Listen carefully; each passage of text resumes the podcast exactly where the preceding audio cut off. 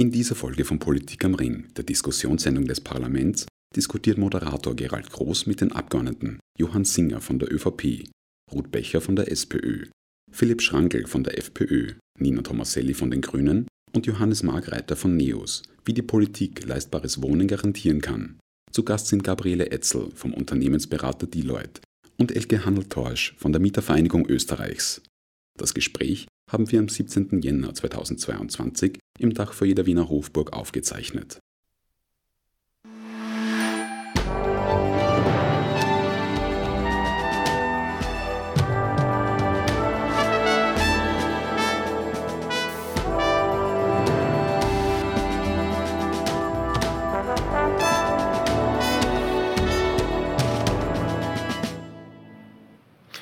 Guten Abend und herzlich willkommen, meine sehr verehrten Damen und Herren. Ich begrüße Sie bei der ersten Ausgabe von Politik am Ring im neuen Jahr.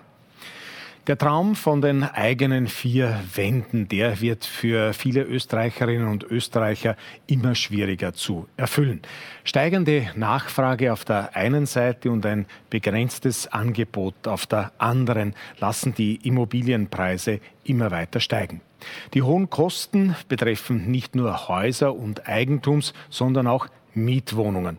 Wer keine Chance auf eine geförderte Wohnung hat, muss oft einen großen Teil seines Einkommens für die Miete aufwenden.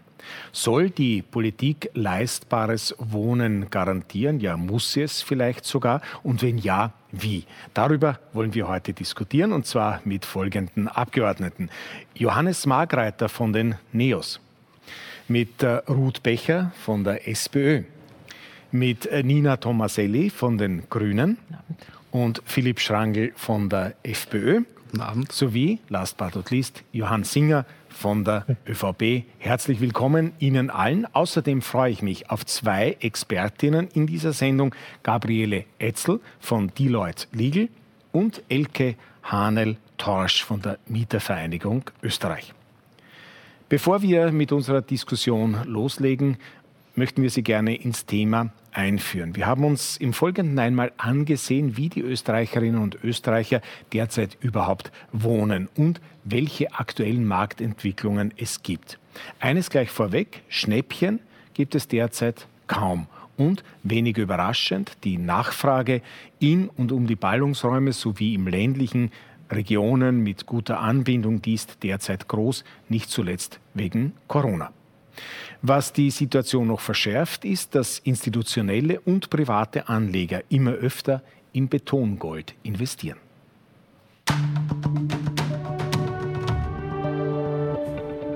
Rund 4 Millionen Hauptwohnsitze gibt es in Österreich. Die durchschnittliche Wohnnutzfläche der gesamten Privathaushalte beträgt 100 Quadratmeter. Etwas weniger als die Hälfte besitzt ihre Wohnung oder das Haus, in dem sie wohnt. 43 Prozent der Bewohner und Bewohnerinnen mieten ihre Immobilien. 17 Prozent der Mietwohnungen sind Gemeindewohnungen. 39 Prozent entfallen auf von Genossenschaften bzw. gemeinnützigen Bauträgern vermietete Wohnungen. Die übrigen 44 Prozent sind andere, meist private Hauptmietwohnungen. Der Wunsch nach dem Eigenheim ist derzeit groß. Gabriele Etzel beobachtet im Auftrag des Beratungsunternehmens Deloitte die Entwicklung auf dem Markt. Hier ist natürlich der Markt in den Ballungszentren ähm, am gefragtesten. Äh, wir haben gesehen, dass Eigentumswohnungen in Wien gefragt sind, allerdings auch in Salzburg, Innsbruck und Graz. Äh, sehr gefragt sind auch Einfamilienhäuser, insbesondere im Umland von Ballungszentren und auch in ländlicheren Gebieten, die eine sehr, sehr gute Anbindung haben. Und äh, was ähm, eine neuere Entwicklung ist, ist, dass die Immobilienpreise auch am Land steigen. Das war in den letzten Jahren ja nicht der Fall, da sind sie eher gesunken. Und insofern ist das für äh, Menschen, die neu ein, äh, sich ein Eigenheim anschaffen wollen, tatsächlich noch eine gute Alternative und darum steigen auch hier die Preise ein bisschen. Grund für den Preisanstieg sind nicht nur die Menschen, die Häuser oder Wohnungen kaufen, um selbst darin zu wohnen. Die Preise am Eigentumsmarkt sind in den letzten Jahren angezogen, weil der Wohnmarkt äh, einerseits für institutionelle Investoren eine interessante Assetklasse geworden ist, allerdings auch für Private. Ähm, die Zinsen auf Sparbüchern und auf Konten sind sehr gering. Ähm, es ist in Österreich sehr viel Geld, auch privat im Umlauf und liegt auf Sparbüchern herum. Insofern ist der Kauf von Eigentumswohnungen eine sehr interessante Alternative für Investments geworden. Einerseits, weil, weil ja die Preise steigen, was man auch beobachtet, und andererseits, weil es natürlich auch Ertrag in der Vermietung bringt. Auch Michael Pisetzky, Branchensprecher der WKO, weiß, Schnäppchen gibt es am Eigentumsmarkt nicht mehr. Es ist wirklich so, dass dieser Zug ins Umland äh, mittlerweile sehr weite Radien äh, erreicht hat.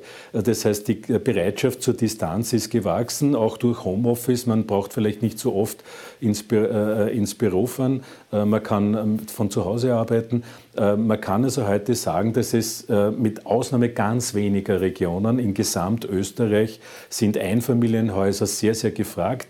Es gibt kaum mehr Regionen, wo es mehr Angebot als Nachfrage gibt. Das heißt, Einfamilienhäuser sind österreichweit sehr gefragt und haben auch eine sehr starke Preisentwicklung hinter sich.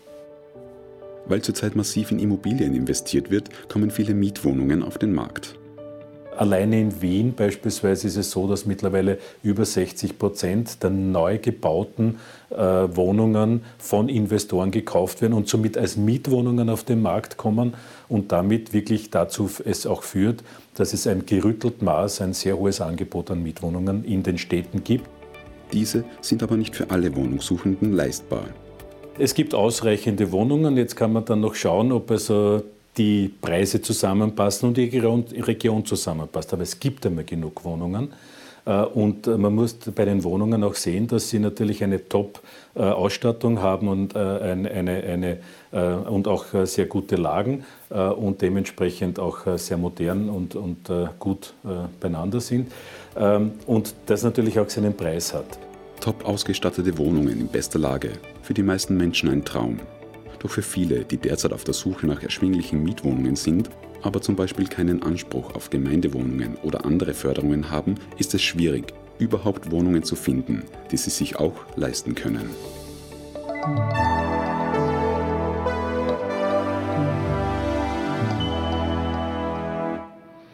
Und ich begrüße jetzt hier bei uns im Politik am Ringstudio Magistra Gabriele Etzel, die Expertin, die wir bereits vorhin im Beitrag auch gesehen haben, wenn auch mit Brille äh, im Beitrag. Frau äh, Etzel, Sie sind Rechtsanwältin, Immobilienexpertin und Partnerin bei Jankweiler Operine Deloitte Legal. Mhm. Äh, schön, dass Sie heute äh, für uns Zeit haben. Sie unterrichten außerdem Immobilienrecht an unterschiedlichen Institutionen, wie zum Beispiel an der Universität ähm, Wien. Äh, Frau Etzel, vielleicht eine ganz kurze Frage jetzt jetzt nur, äh, bevor wir einmal äh, zu den Abgeordneten gehen. Ähm, Sie haben eine langjährige Expertise in diesem Bereich. Wie angespannt ist denn die Situation im Moment tatsächlich aus Ihrer mhm. Sicht? Ähm, die Preise sind natürlich in den letzten paar Jahren, also die, die, die, die Preise sind in den letzten paar Jahren, insbesondere in den Ballungszentren, stark gestiegen. Das äh, hat mehrere Gründe. Einerseits ist es ähm, die äh, derzeitige Zinssituation, die es unattraktiv macht, äh, zu investieren, in, also das Geld am Sparbuch liegen zu lassen. Und Immobilien sind halt eine attraktive Anlageform, wenn man jetzt das Gefühl hat, dass die Zeiten schlechter werden. Andererseits ähm, ist, sind auch Fonds in den Markt gekommen, sodass es ähm, attraktiv ist, Wohnungen zu kaufen. Das hat die Preise natürlich schon nach oben getrieben. Man hat ja bis in den 90er Jahren eher eine moderate Preissteigerung gesehen und in 2000, seit 2008 steigen sie halt, seit der Finanzkrise steigen die Preise halt über, überdurchschnittlich hoch im Vergleich zu früher. Mhm. Und im ländlichen Bereich ist es ähm, war, war der Preisanstieg eher moderat und das ist eine, eine neuere Erscheinung, dass dort auch die Preise steigen. Und diese neuere Erscheinung, die hat äh, sicher auch mit Corona zu tun, genau. dass halt viele jetzt einfach äh, raus wollen aufs Land in dieser Situation. Genau, vollkommen richtig. Mhm. Ähm, dann äh, möchte ich einmal eine erste Runde mit den äh, Damen und Herren Abgeordneten hier äh, machen und ich möchte dazu zurückkommen auf meine Eingangsfrage, die ich am Beginn schon gestellt habe, nämlich soll die Politik überhaupt leistbares Wohnen garantieren? Ist das eine Aufgabe Aufgabe äh, der Politik oder könnte man, und da schaue ich gleich Ihnen ins Auge, äh, jetzt werden Sie sagen, vielleicht ein bisschen klischeebehaftet, äh, Herr Margreiter, aber der Markt regelt doch ohne dies alles, oder? Der Markt regelt sehr viel und äh, dem Markt kann man vieles überlassen. Nur beim Wohnen stellt sich die Situation grundsätzlich anders dar. Wohnen ist in unserer Gesellschaft ein ganz zentrales Grundbedürfnis. In unserer Gesellschaft kann man arbeitslos sein, insolvent sein, von mir aus auch vorbestraft sein. Man ist immer nur Mitglied der Gesellschaft. Wenn man keine Wohnung mehr hat, dann ist man sehr schnell draußen. Also diejenigen, die unter der Brücke wohnen, die kommen dann auch sehr schwer wieder zurück. Das heißt also, die Politik ist da extrem gefordert, die öffentliche Verwaltung, dass wir ein Grundwohnangebot zur Verfügung stellen, dass wirklich jeder eine Wohnversorgung hat, damit unsere Gesellschaft funktioniert. Das kann man nicht nur dem Markt überlassen. Da ist es also sicher notwendig, dass die Politik eingreift und äh, mir schwebt da immer so ein duales System vor, so ähnlich wie man es auch so aus dem Gesundheitswesen können, auch ein zentrales Bedürfnis oder aus dem Bildungswesen.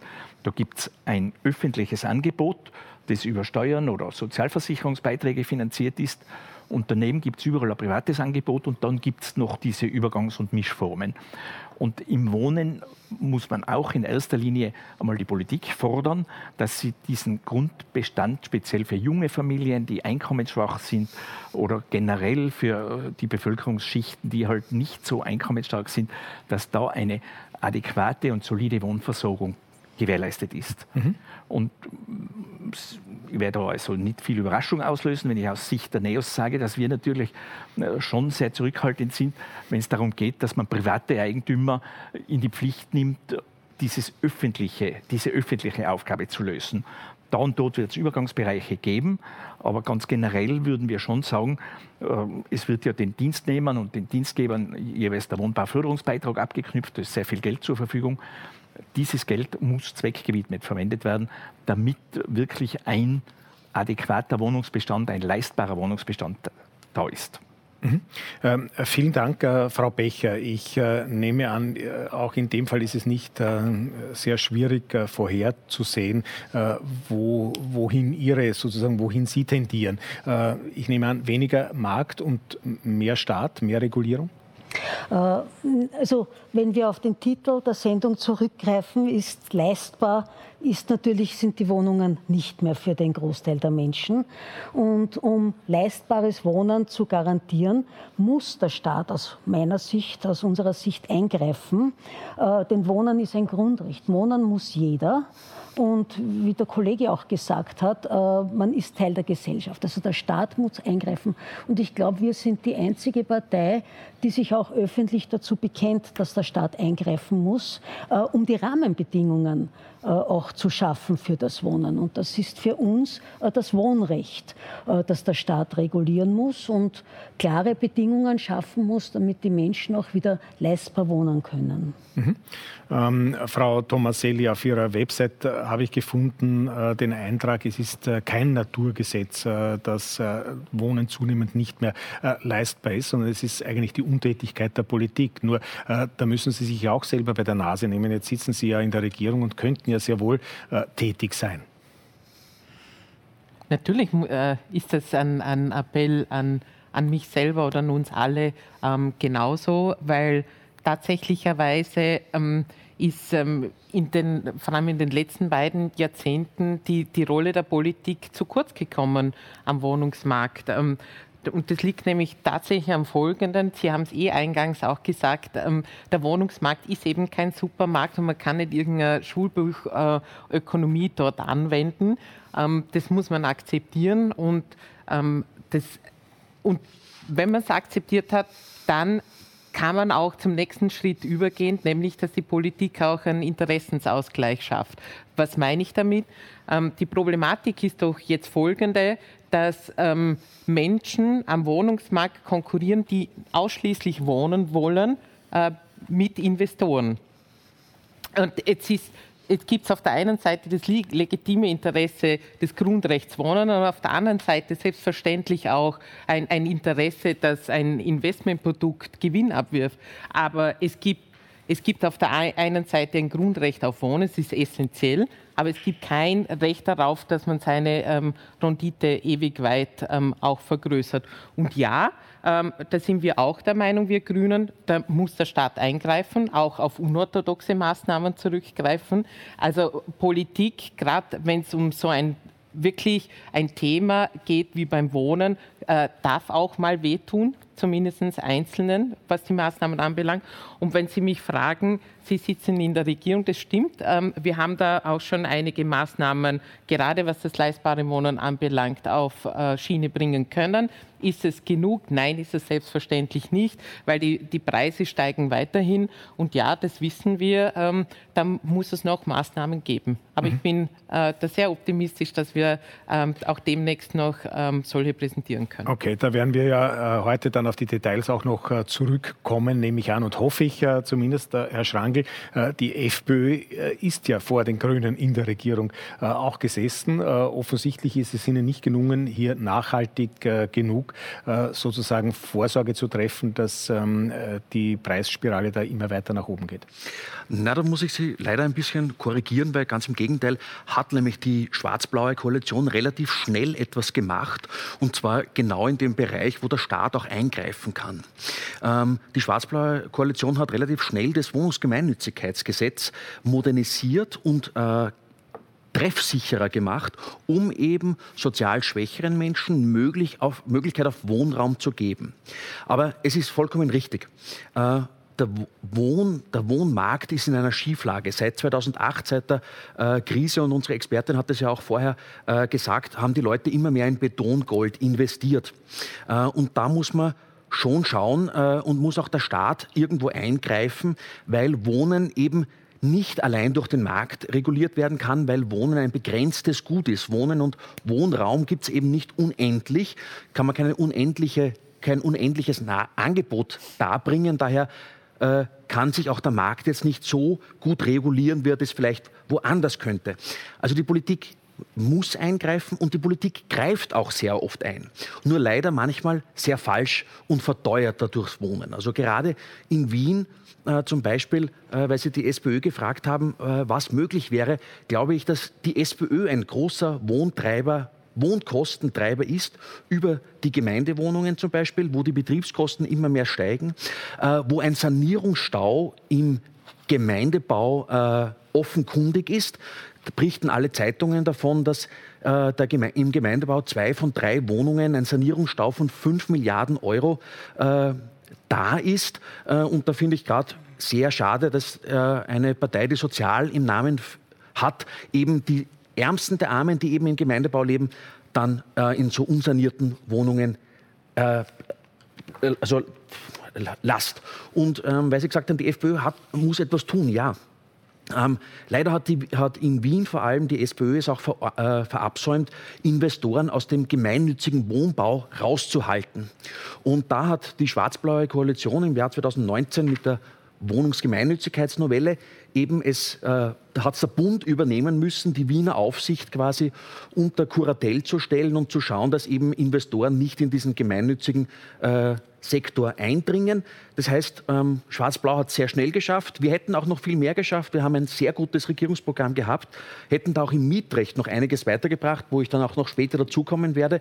Ähm, äh, und äh, da waren, also muss man sagen, waren die Grünen jetzt ein bisschen schwach bisher. Also ich hoffe, dass da noch einiges kommt. Ich bin auch gespannt. freue mich auch, wenn wir jetzt darüber diskutieren können. Schwarz-Blau war schnell. Okay, äh, vielen Dank. Die Frau Becher äh, hat sich schon gemeldet, äh, weil sie natürlich reagieren will. Aber lassen wir vielleicht den Herrn Singer zuerst einmal äh, sein grundsätzliches äh, Statement äh, auch machen. Hier zu diesem Thema. Man hat den Eindruck, Herr Singer, so wichtig ist Ihnen das Thema in der Tat nicht mehr, wie es vielleicht schon einmal war. Hat das nur mit Corona zu tun oder ist leistbares Wohnen nicht ganz oben auf Ihrer Prioritätenliste?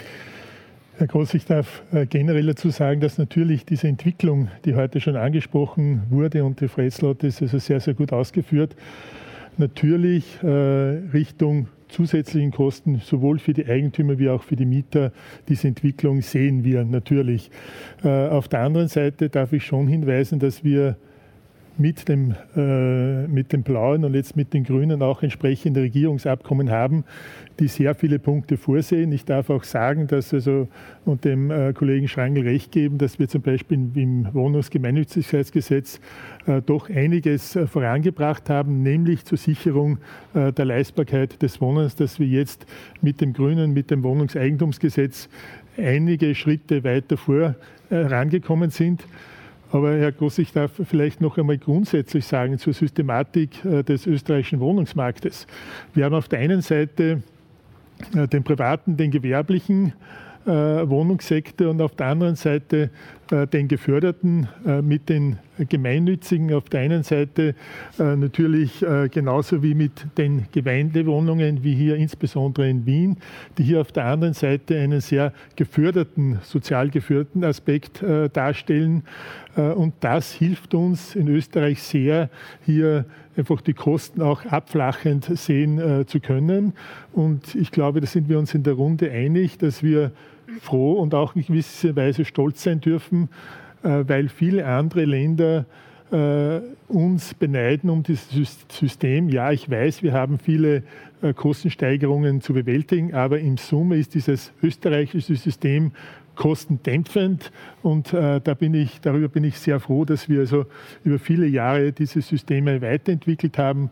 Zum, auf der einen Seite sozusagen diesen freien Markt und auf der anderen Seite äh, mit dem geförderten Markt, wo es Einschränkungen gibt, wo der Staat schon eingegriffen hat. Und in Summe denke ich, wie gesagt, auch im Vergleich, ich darf vielleicht hier eine Studie der Arbeiterkammer heranziehen, wo also Vergleiche mit, mit Berlin, mit Paris, mit London und Wien gemacht wurden, wo ganz klar auch festgehalten wurde, ja, äh, die Systematik Österreich im Wohnbau hilft, äh, für leistbareres Wohnen zu sorgen.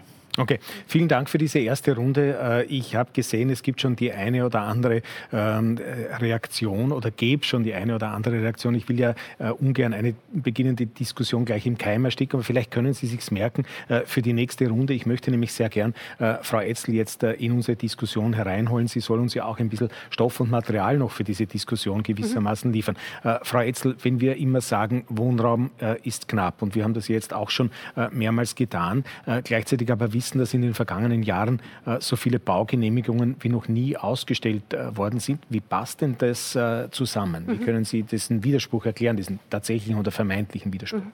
Also ähm, es ist richtig, wie Sie sagen, es gab in den letzten Jahren so viele Baugenehmigungen wie noch nie. Das äh, ist, war 2020 über 77.000, 19 83.000 in Wien. Das sind lauter Stadterweiterungsgebiete, wo sehr, sehr viel investiert wird und sehr, sehr viel auch neu gebaut wird und sehr viele Wohnungen am, am Markt kommen. Die sind, ähm, die haben einen sehr, sehr hohen Standard, den auch die Wiener Bauordnung ja vorschreibt. Äh, das sind sehr, sehr gut ausgestattete Wohnungen. Ähm, da gibt es genug die sind gerade im Bau, da gibt es genug Angebot ähm, und ich sehe da jetzt keine Wohnungsknappheit. Zusätzlich haben wir in Wien seit 2018 ähm, eine neue Widmungs Widmungskategorie geförderter Wohnbau, die sieht vor, dass zwei Drittel der Umwidmungsgebiete mit einer Nutzfläche von über 5000 Quadratmeter gefördert errichtet werden müssen. Was bedeutet, dass ein Grundkostenanteil von der, der, der, der, Kaufpreis oder der Grundkostenanteil darf nur 188 Euro für den Ankauf betragen und die Miete also, äh, ist beschränkt, weil eine Wohnbauförderung angesucht werden muss. Das muss man auch nachweisen, bereits bei der Baubewilligung. Damit ist die Miete wieder beschränkt, auch auf ein bisschen über 5 Euro derzeit. Äh, und es gibt auch eine Veräußerungsbeschränkung. Derjenige, der diese geförderten Wohnungen errichtet, darf 40 Jahre lang die Wohnung also das Gebäude nicht verkaufen. Also das ist ein sehr, sehr starkes Instrument einer Regulierung und auch einer, einer, einer Preissenkung. Andererseits gibt es in Wien über 60 Prozent der, äh, Mietwohn also der Mietwohnungen sind tatsächlich nicht im freien Markt, sondern gefördert Gemeindewohnungen, Genossenschaftswohnungen. Also es zu sagen, wir haben Wohnungsknappheit, ist, glaube ich, so nicht ganz richtig. Mhm. Ähm, vielleicht ein äh, wichtiger Punkt äh, oder ein Hinweis. Ja, wir wollen heute hier ja nicht ausschließlich über Wien diskutieren, mhm. obwohl natürlich ja. das äh, Thema in einer Zwei-Millionen-Stadt besonders äh, virulent ist. Mhm. Und, ähm, wir, äh, wir von hier senden. Aber mhm. natürlich, erstens kommen ja. die Abgeordneten aus unterschiedlichsten Bundesländern und können dort die Situation auch zum Teil sehr genau. Und vor allem das Problem stellt sich ja auch in, wie wir schon gehört haben, allen Ballungsräumen. Es mhm. ist in Salzburg genauso drängend wie zum Beispiel in Innsbruck oder was immer uns jetzt äh, einfällt. Daher versuchen wir immer auch die Bundesländer da mit zu reflektieren. Ähm, was ist denn Ihrer Meinung nach der Grund oder was sind die Gründe für die hohen Mieten und das zumindest in bestimmten Segmenten mhm. geringe Angebot noch haben? Mhm. Ähm, das hat mehrere Gründe. Einerseits sehen wir ja tatsächlich steigende Baukosten, ähm, überproportional hohe Baukosten und das ist ja nicht erst seit einem oder zwei Jahren, sondern die gab es ja schon davor. Nur war das halt unter dem Medienradar. Äh, Andererseits äh, gibt es hohe Kosten beim Grundstückankauf, höhere Kosten und das spiegelt sich ja andererseits auch wieder in der Miete nieder. Ähm, wir sprechen hier hauptsächlich von Neubauwohnungen, also die Preise, die hohen sind ja die, die, die, die höheren betrifft ja Neubauwohnungen mit sehr, sehr hoher Ausstattung. Der Herr Bisetzki hat das ja vorher auch angesprochen. Mhm. Daneben gibt es natürlich auch noch andere Wohnungen, die durchaus auch nicht so beliebt sind bei Wohnungsmietern. Ich selbst kenne Wohnungen oder Vermieter, die ihre Wohnungen eben nicht vermieten können, weil sie halt nicht so attraktiv sind und die Mieter halt andere Wohnungen haben wollen. Mhm. und was ist der Grund dafür? Warum ja, weil sie halt nicht so gut ausgestattet sind. Mhm. Das sind halt ältere Wohnungen und äh, man will halt einen bestimmten Wohnstandard haben und also da ist es tatsächlich eine Sache von Angebot und Nachfrage. Es trifft sich oft die, das Angebot mit der Nachfrage nicht zusammen. Es gibt durchaus auch billigere Wohnungen, schlecht ausgestattetere Wohnungen, die halt nicht, kein, kein, kein Neubau, nicht so gut ausgestattet, sind natürlich billiger, äh, nur die sind halt weniger attraktiv. Und das Zweite ist auch, äh, es gibt im, im Altbau, ja durchaus auch die Richtwertmieten und möglicherweise ist auch das ein Grund dafür, dass die Vermietung von Wohnungen, die dem Richtwert unterliegen, das ist ein, ein Mietzins mit mhm. derzeit in, in, in Wien 5,81 Euro am Quadratmeter, ähm, dass das halt nicht so attraktiv ist. Und wenn ich befristet vermiete, kommt noch einmal ein Befristungsabschlag von 25 Prozent dazu. Mhm. Ähm, das müsste man sich halt, das mhm. mag unter Umständen da, auch ein Grund Da haben Sie ja äh, jetzt auch schon ein Reizthema gewissermaßen äh, angesprochen oder vielleicht sogar mehrere. Daher äh, würde ich gerne an diesem Punkt mhm. äh, einmal auch einen Schnitt machen und vielleicht einmal in die Runde ähm, der Abgeordneten schauen, wo es da jetzt etwas schon dazu zu sagen gibt und wo etwas unter den äh, Nägeln brennt. Ja, offensichtlich. Äh, ich beginne jetzt einmal bei Ihnen, Frau Becher, weil Sie sich am allerersten gemeldet haben schon. Ja, ich muss, glaube ich, zuerst mal auf meinen Kollegen ja. reflektieren und bin hier Danke. Er hat die Gemeindewohnungen angesprochen. Ich wiederhole es nur ganz kurz ja. äh, noch einmal, äh, genau, damit es auch in unserem Bewusstsein noch wieder ist. Äh, Preistreiber, hat er gesagt, sind die Gemeindewohnungen ja. und äh, Sanierungsstau gibt es in den ja. Gemeindewohnungen. Ich bin sehr verwundert, dass in der Runde der Wohnbausprecher jetzt äh, Ländersache hier angesprochen wird. Aber natürlich ist es auch eine, ein wichtiger Bereich. Ich möchte nur kurz dazu sagen, die, die Gemeindewohnungen unterliegen natürlich auch dem Mietrechtsgesetz.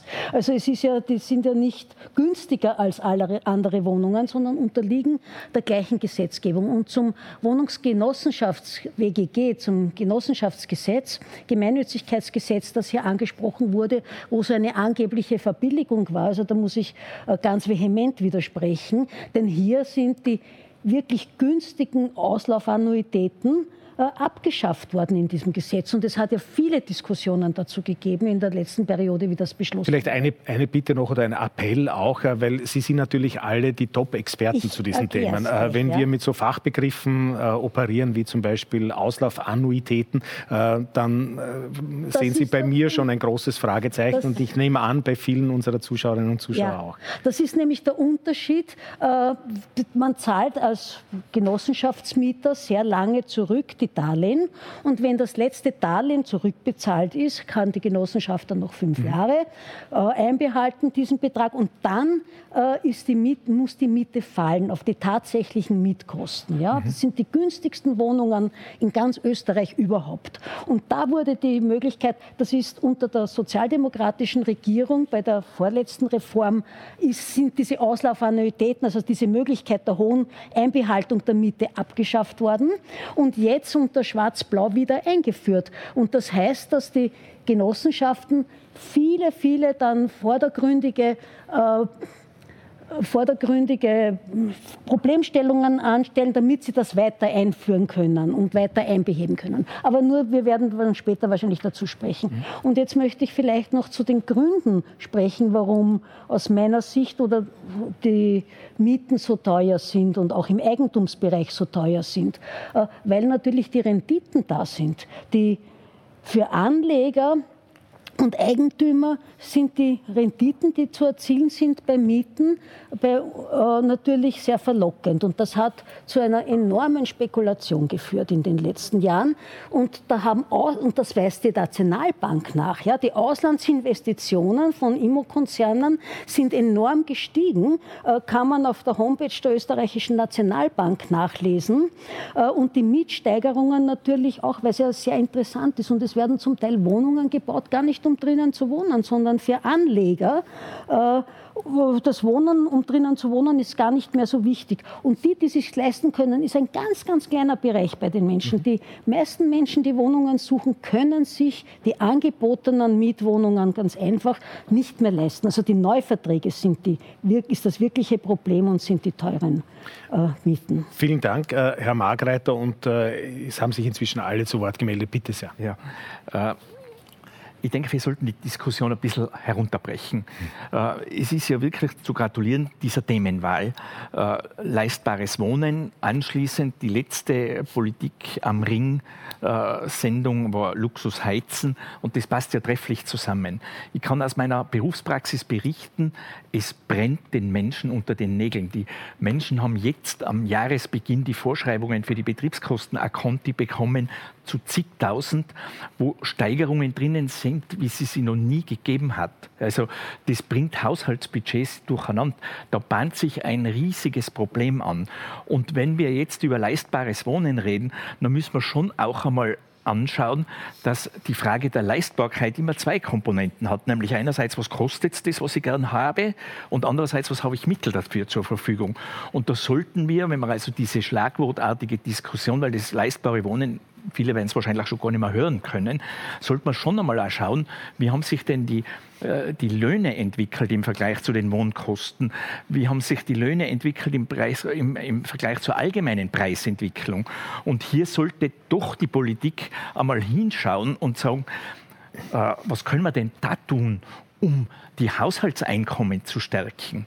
Und hier komme ich halt mit einer alten Neos-Forderung daher, schauen wir uns die Lohnnebenkosten an. Mir ist schon klar, äh, weder die Sozialversicherung noch der Finanzminister können groß auf Einnahmen verzichten.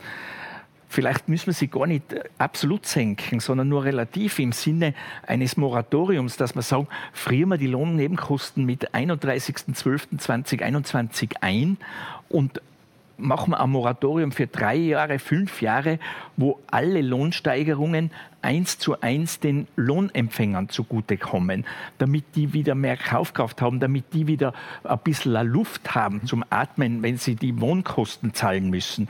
Äh, müssen halt die, die, die Sozialversicherungen und von mir aus der Finanzminister in ihren Bereichen ein bisschen sparen und keine Budgetzuwächse haben. Aber ich sage, die tun sich leichter damit zu sparen, als wie die privaten Haushalte, die öffentlichen Haushalte. Und äh, ich wäre sofort in der Lage, Lage, einen Initiativantrag zu schreiben, welche Gesetze man ändern muss, damit man das technisch, legistisch umsetzt. Und da denke ich doch, dass also da den Haushalten sehr, sehr viel geholfen wäre in dieser wirklich sich anbahnenden kritischen Situation mhm. wegen der exorbitant steigenden Energiepreise. Da kriegen wir ein veritables Problem, das äh, muss unbestritten sein. Okay, Herr Schangl, bitte. Ja, ähm, die Kollegin Becher hat die Auslaufannuitäten angesprochen und hat gesagt, dass die FPÖ die wieder eingeführt hat, aus gutem Grund. Ähm, wie die Expertin uns gerade gesagt hat, wollen die Leute eben nicht in abgewohnten Wohnungen äh, wohnen und suchen diese auch nicht. Und wenn man von Au Au äh, Auslaufannuitäten spricht, muss man ja mal sagen, worum geht es da?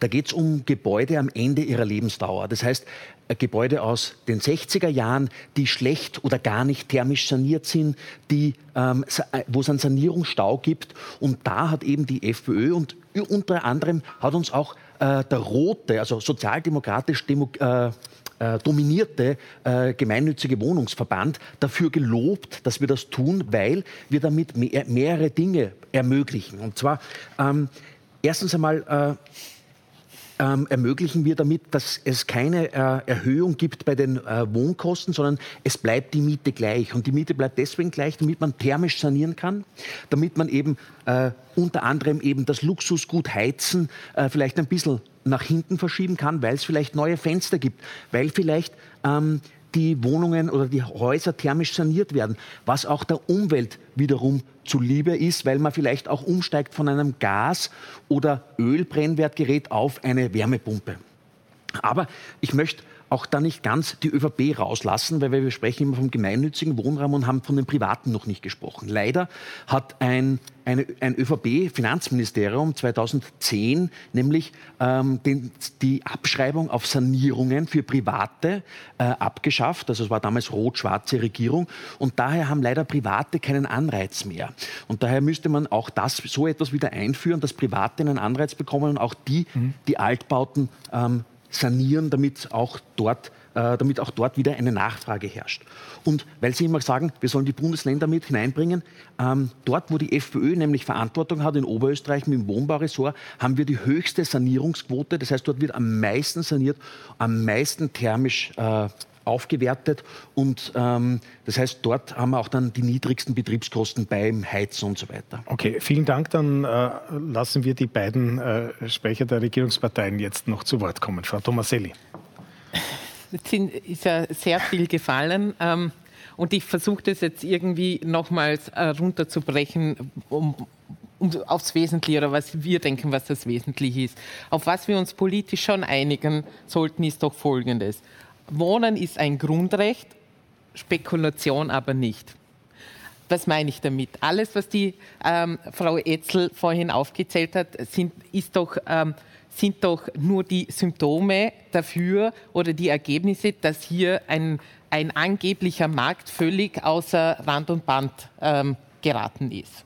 Ähm, und da geht es gar nicht so sehr um, um, um den Mietpreis der, der, des Neubaus. Es ist klar, dass dort die Miete höher ist, weil die Baukosten sind ja auch höher.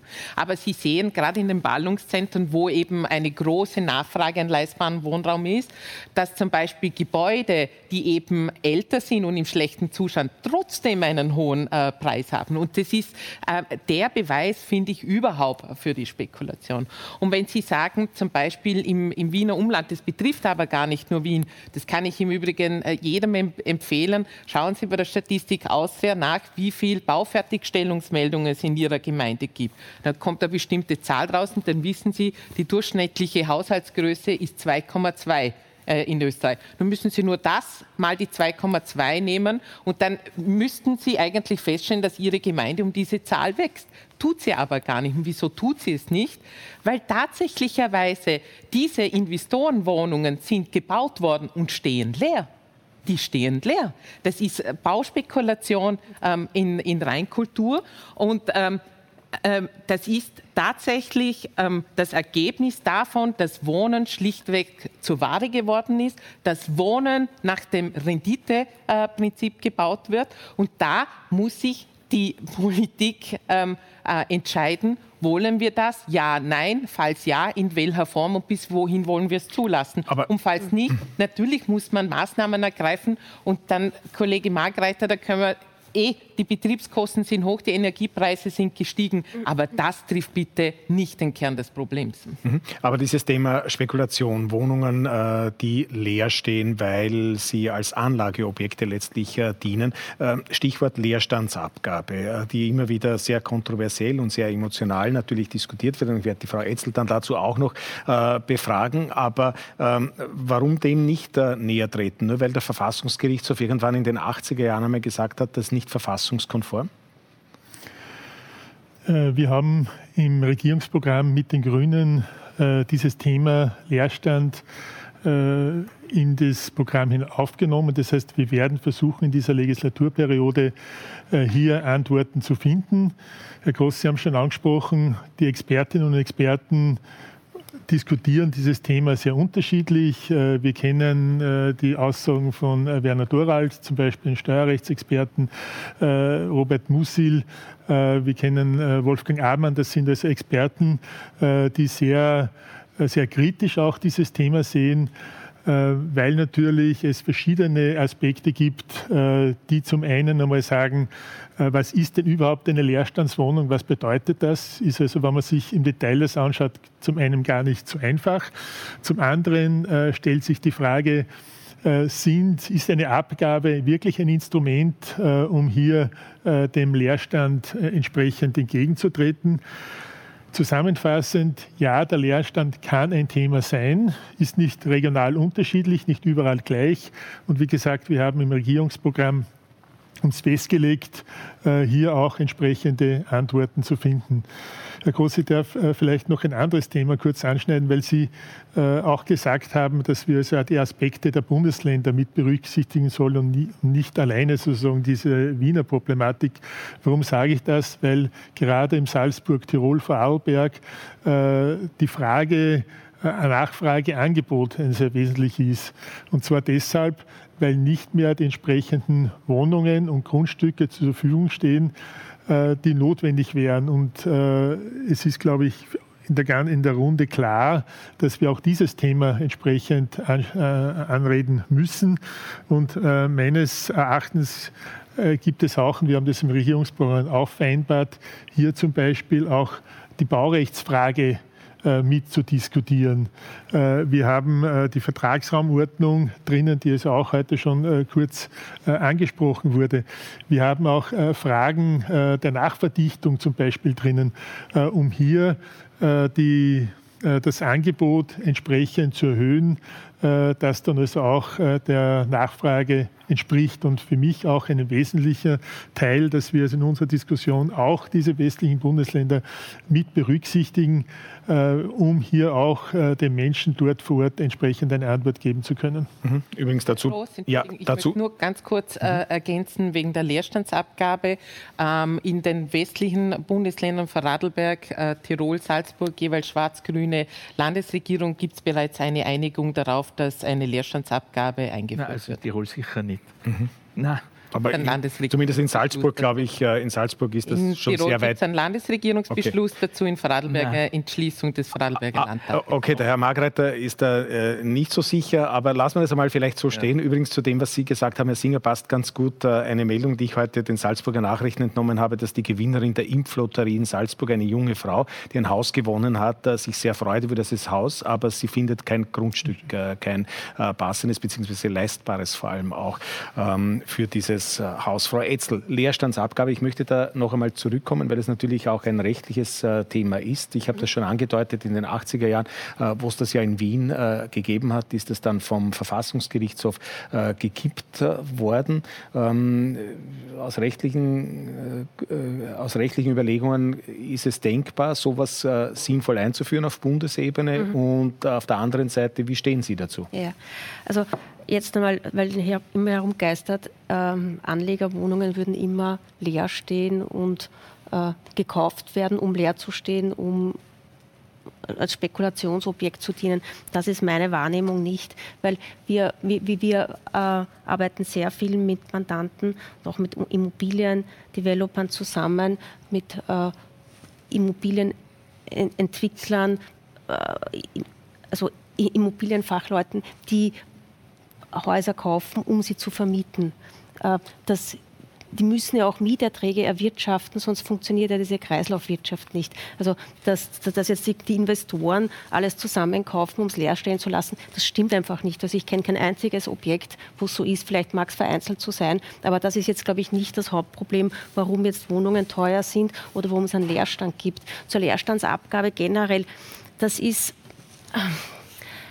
wenn, wenn das jetzt über die Ländersache, über die Länderebenen hinausgehoben wird auf Bundesebene, dann braucht es ja einen sachlichen Grund, um eine Leerstandsabgabe einzuführen. Also das ist ja ein Eingriff dann ähm, in das Volkswohnungswesen, der sehr, sehr bedeutend ist und, und regulatorische Zwecke haben muss. Wie hoch müsste die dann überhaupt sein, um überhaupt äh, regulator bzw. auch lenkend zu wirken? Ja, das, also ähm, dazu müsste man die, die, die, Judikatur im Detail anschauen. Aber äh, was schon ist, sobald es Bundessache wird, muss es einen Lenkungseffekt haben. Und ob das der Fall ist, weiß ich nicht oder ob das geeignet ist. Und es gibt ja auch verschiedenste Gründe, warum es einen Leerstand gibt. Einerseits, weil halt Wohnungen unattraktiv sind. Andererseits ist vielleicht auch die, die Angst vor der, vor der Befristung der Wohnungen ein Thema, weil wenn ich eine Wohnung vermiete, dann ist die Mindestbefristung nach MRG, das ja anwendbar ist, sobald es mehr als zwei, also sobald es über das Einfamilien- oder Zwei-Objekt-Gebäude äh, hinausgeht, dann muss ich eine Wohnung zumindest für drei Jahre vermieten. Wenn ich es kürzer vermieten will, geht es nicht beziehungsweise habe ich dann das Problem als Vermieter, dass ich einen unbefristeten Vertrag habe und den Mieter nur mehr loswerde, wenn er äh, die Miete nicht zahlt oder wenn er äh, sich grob ungehörig aufführt. Mhm. Also wenn er einen Verstoß gegen das MRG setzt. Das ist eine sehr, sehr starke Keule auch für, für Vermieter, weil sobald ich nicht über drei Jahre kalkulieren will, ich eigentlich nicht vermieten kann.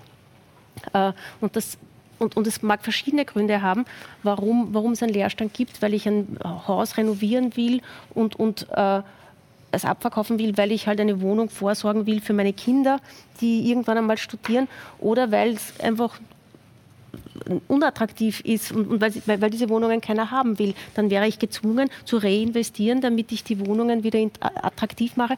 Das muss man sich alles durchüberlegen. Es ist ja nicht nur so, dass es einen Leerstand gibt, weil die Vermieter leer stehen wollen. Das mhm. ist einfach nicht, das mag vielleicht manchmal zutreffen, aber das ist nicht der Hauptgrund für, für, für einen Leerstand. Okay, äh, vielen Dank äh, an dieser Stelle. Äh, wir kommen gleich zu Ihnen noch einmal zurück. Äh, wir möchten aber äh, Ihnen jetzt an dieser Stelle noch einen Beitrag zu einem ähm, äh, Spezialthema noch zeigen, nämlich zum Thema Eigentum. glücklich, wer kaufen kann, könnte man sagen oder sollte man meinen, entsprechende Mittel, ähm, finanzielle Mittel in Form von Erspartem, Ererbtem oder Geborgtem, die Kredite sind ja äh, günstig, sind ein Riesenvorteil mit Sicherheit, aber noch immer keine Garantie, dass man seinen Wohntraum auch wirklich äh, verwirklichen kann. Private, und wir haben das auch bereits gehört, stehen hier äh, nämlich in einem gnadenlosen Wettbewerb ähm, mit institutionellen Investoren, wie wir gleich sehen werden.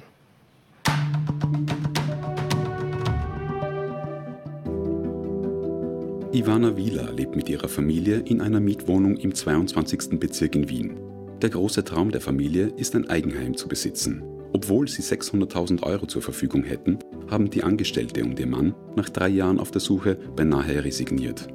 Weil der Frust schon relativ groß ist, muss ich ehrlich gestehen. Also weil wir merken, dass wir nicht die Einzigen sind und weil wir einfach merken, äh, dass es relativ schwierig ist, an etwas Vernünftiges auch zu kommen und etwas Vernünftiges kaufen zu können. Ja. Baugründe werden ja gar nicht aufgeschlossen, die Preise schießen in die Höhe, also vor allem jetzt in den letzten Jahren. Wir kommen da gar nicht nach. Wir würden es uns wünschen, natürlich, ja, weiterhin, aber wir können aufgrund der Lage nicht mehr so optimistisch sein. Ja. Und ich, ich, oder wir wollen ja auch die Kinder nicht enttäuschen. Trotzdem bestimmt die Suche einen großen Teil ihres Lebens. Täglich scannt Ivana Wieler die Immobilienplattformen. Dass die Familie bei der Suche in Konkurrenz zu Bauträgern steht, frustriert die zweifache Mutter.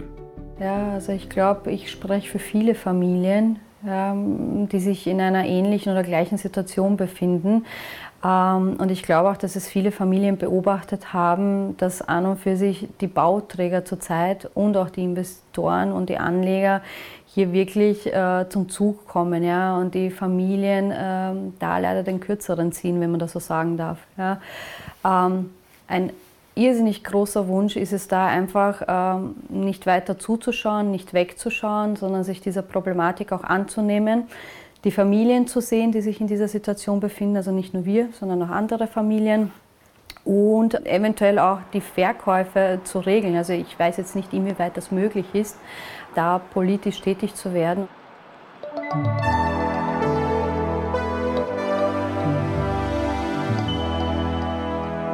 Dann geben wir diese Frage gleich weiter an Sie, Frau Etzel. Äh, ist es möglich, äh, da politisch tätig zu werden? Ist es aber auch sinnvoll aus Ihrer Sicht? Nein, also das wäre meines Erachtens ein viel zu massiver Eingriff ins Eigentum. Äh, das, was man sich überlegen muss, ist, wie schaffe ich es, günstiges Wohnen zu, äh, zu äh, also günstig, günstigen Wohnraum zur Verfügung zu stellen, dass diejenigen, die nicht so einkommensstark sind, auch Wohnungen haben. Da äh, sehe ich eher die Gemeinden in der Pflicht und die Genossenschaften, um das auch äh, äh, zu, zu, also bieten zu können. Aber dass man jetzt Wohnungspreise also äh, Preise auf Liegenschaften reglementiert, das halte ich für nicht sachgerecht. Das wäre ein viel zu massiver Eingriff ins Eigentum meines Erachtens. Weil angesprochen wurde, dass die Bauträger die großen Konkurrenten derjenigen sind, die einem die Einfamilienhäuser bauen wollen. Das sehe ich nicht so, weil Bauträger ja meistens Wohnungen bauen äh, mit, mit, mit Häuser mit mehreren Wohnungen. Also die sind nicht die Konkurrenten der Einfamilienhäuser. Und es ist halt so, dass Umwidmungsgebiete, bestimmte Umwidmungsgebiete für mehr, mehr Objektgebäude geschaffen werden und nicht für Einfamilienhäuser. Da müsste man sich halt woanders orientieren, wo es dann tatsächlich Umwidmungen gibt für Einfamilienhäuser oder, oder halt, halt ein bisschen weiter aus Wien raus, wo das dann tatsächlich auch möglich ist. Mhm. Okay, ähm, dann sage ich einmal vielen Dank, äh, Frau Etzel, für Ihre Expertise, dass Sie uns die zur Verfügung gestellt haben und schauen mal äh, noch einmal in die Reihen der Abgeordneten oder auf die Bänke der Abgeordneten, wo es da noch äh, Wortmeldungen gibt, beziehungsweise Ergänzungen äh, oder Widerspruch. Ähm, bitte sehr, beginnen wir vielleicht jetzt äh, beim Herrn Singer mal, der ja. kommt immer als letzter dran heute. Ja, ich darf grundsätzlich sagen, dass natürlich uns äh, die Möglichkeit zur Eigentumsbildung sehr wichtig ist. Das heißt also, dass Menschen auch die Möglichkeit haben, zum Beispiel ein Einfamilienhaus äh, zu errichten. Äh, und äh, ich darf als Bürgermeister, der ich auch bin, sagen, äh, dass wir natürlich äh, mit der Flächenwidmung hier auch entsprechende Möglichkeiten auf Gemeindeebene haben. Allerdings, und das ist es auch ganz klar, dass man damit äh, kaum Einfluss nehmen kann auf die Kosten. Warum? Weil natürlich muss man Verkäufer haben die äh, Gründe zur Verfügung stellen. Und natürlich äh, richtet sich jeder Verkäufer grundsätzlich nach den Möglichkeiten des Marktes und Dadurch ergeben sich die entsprechenden Preise. Allerdings kann man schon aus, der Sicht der Gemeinde über die Raumordnung hier auch äh, insofern äh, eingreifen, dass wir also äh, ganz genau festlegen, welche Verbauung in welchen Gebieten möglich sind. Ähm, aber ich darf nochmal zurückkommen, was mir sehr wichtig ist, dass wir wirklich den Menschen Wohnraum zur Verfügung stellen können und diesen Wohnraum entsprechend den Bedürfnissen. Und ich bin sehr überrascht auf der einen Seite, auf der äh, anderen Seite freue ich mich sehr, dass also gerade in den Bundesländern Tirol, Salzburg hier Modelle entwickelt wurden, um hier auch äh, sozusagen die entsprechenden äh, Grundreserven zu nutzen, um ganz interessante Projekte auch zu entwickeln, damit also junge Familien auch entsprechend die Möglichkeit haben, sich Eigentum zu schaffen. Dankeschön, Frau Tomaselli. Nun, Tatsächlicherweise, was den Häuserbauwunsch anbelangt, ist er sicher sehr groß in Österreich. Ich glaube, das belegen ja mehrere Umfragen, wenn man die Menschen fragt, was, wenn Geld keine Rolle spielt und die Möglichkeiten und Beschränkungen keine Rolle spielen, wie würden Sie am liebsten wohnen? Äh, ein Haus im Grünen. Ich glaube, das 80 Prozent oder wahrscheinlich sogar noch äh, mehr Leute beantworten es. Und auf der anderen Seite eben ähm, steht die Realität. Ähm, dem Eigentumswunsch tatsächlicherweise entgegen. Ähm, ich komme aus dem Bundesland, ähm, aus Vorarlberg, wo quasi das als, als Nationsmotto ist, Schaffer, Schaffer, Hüslebauer. Ähm, und das hat sehr lange gegolten. Also auch dieses Versprechen hat sehr lange gegolten. Sicher noch vor 25, 30 Jahren war es sogar Arbeiterfamilie noch möglich, ein, ein Haus zu bauen. Ähm, heutzutage ist es verunmöglicht worden. Also quasi Sie haben noch zwei Möglichkeiten, sich das zu leisten. Entweder erben Sie es oder Sie gewinnen es eben in der äh, Impflotterie, das, das mhm. Haus. Und ähm, ich glaube, ähm, äh, ich glaube aber dennoch, Eigentum, und das schließt ja nicht nur ein Haus ein, sondern eine Wohnung aus, das braucht man uns nicht auch ähm, ähm, komplett ähm, verteufeln, überhaupt nicht. Aber wir müssen eben der Realität in, in, ins Auge sehen. Ich glaube, ja, wer wenn nicht die Politik ist äh, dafür zuständig, auch ähm, entsprechend der Bedürfnisse der Bevölkerung ähm, Maßnahmen zu ergreifen. Da gibt es in der Raumordnung, das gibt es ein ganzes Klavier, sage ich, das man ähm, ähm, spielen kann. Aber ja, auch wieder eben auf der anderen Seite nochmals, wir müssen das einfach entflechten, dass ähm, dass Personen und Menschen mit legitimem Wunsch nach leistbaren Wohnen äh, konkurrenzieren müssen mit Investoren, ähm, braucht es natürlich auch andere antispekulative Maßnahmen. Ähm, und selbstverständlich ähm, tatsächlicherweise, das klingt paradox, aber wenn man natürlich bei der Mietrendite etwas eingreift, dann hat das auch einen sehr beruhigenden e-, Effekt auf den Grundstücksmarkt und das wiederum äh, senkt auf, auch die Wohnkosten für Privatpersonen, die sich Eigentum in Form von Wohnung oder Haus auch anschaffen wollen. Mhm. Dankeschön, Herr Margreiter ich muss jetzt einmal eine Lanze brechen, weil die Kollegin Tomaselli ständig diese Spekulation so hinstellt. Wir müssen schon wissen, was ist Spekulation? Das ist ja nicht per se was Schlechtes. Wenn halt Unternehmer ein Risiko eingehen na, und in Erwartung eines Gewinnes, von dem lebt die Wirtschaft. Und das ist der Motor, mhm. der vieles antreibt. Da mal bitte da die Kirche im Dorf lassen. Das ist ein, ein Wording, das überhaupt, das ist schlagwortartig, was uns überhaupt nicht weiterhilft. Ja? Schauen wir der Tatsache ins Auge. Wo gibt was also das Recht, dass man 16 17, 18 Euro von der Miete zahlen muss pro Quadratmeter. Ja, aber das ist schon, ich meine, da sage ich genau jetzt, das ist äh, es seid jetzt in der Regierung. Das ist spekulativ. Es könnte seit zwei Jahren Maßnahmen treffen, aber es habt ja nicht einmal im Regierungsprogramm was Gescheites drinnen. Wenn ich da lese, unter Schaffung von leistbaren Wohnraum, da wird mir ja schlecht. Das sind ja wirklich nur Schlagworte, was da aneinander gereiht werden. Transparentes, nachvollziehbares Mietrecht für Mieterinnen und Mieter sowie Eigentümerinnen und Eigentümer. Hauptsache es ist gegendert, aber inhaltlich es gibt es gar nichts her. Also da vermisse ich jeden Lösungsansatz und es ist einfach zu billig herzugehen, zu sagen, die bösen Spekulanten, ja, tut's was, macht's was. Und da wird es halt auch wirklich nicht nur mit der Leerstandsabgabe, das ist reine Showpolitik.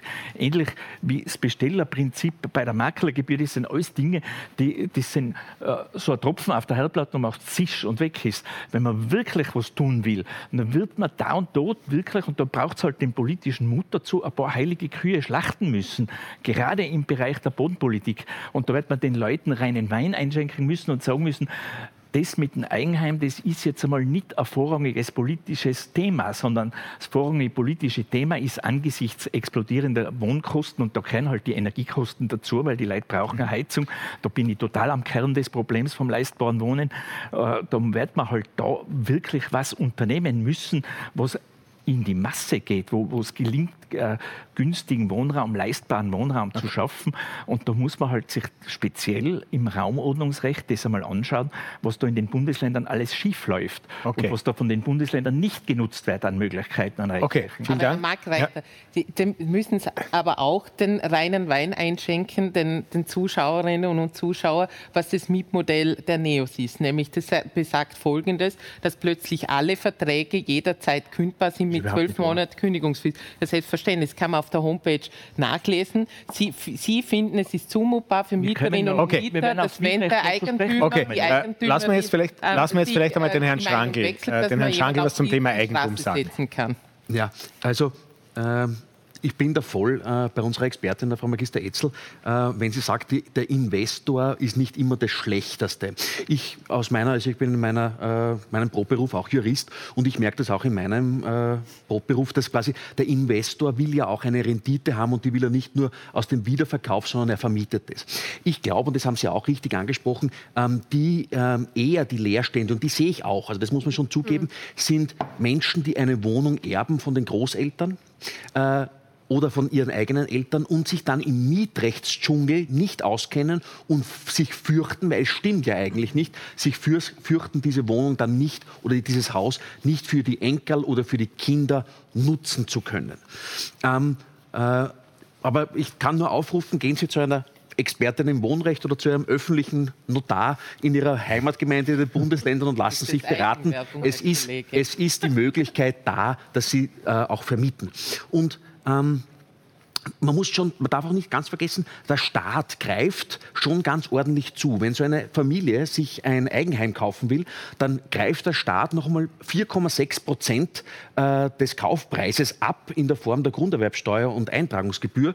Und ähm, da hätte die schwarz-blaue Regierung, und dann kam leider ein Video und Sebastian Kurz hat Neuwahlen ausgerufen, ähm, dann hat, äh, hätte die schwarz-blaue Regierung auch in ihrem Regierungsübereinkommen gehabt, ähm, dass Familien und Erstkäufer diese Grunderwerbsteuer 3,5 Prozent des Kaufpreises und die Eintragungsgebühr 1,1 Prozent des Kaufpreises äh, erlassen worden wäre. Also die hätte, hätte, der Staat nicht eingehoben. Und das hätte natürlich schon tatsächlich etwas gebracht. Da hätte die Politik auch etwas machen können, eben damit junge Familien einen Vorteil gegenüber einem Bauträger haben und konkurrenzfähig am Markt bleiben. Mhm. Frau Becher. Ich glaube, ich möchte wieder auf das Grundproblem zurückkommen.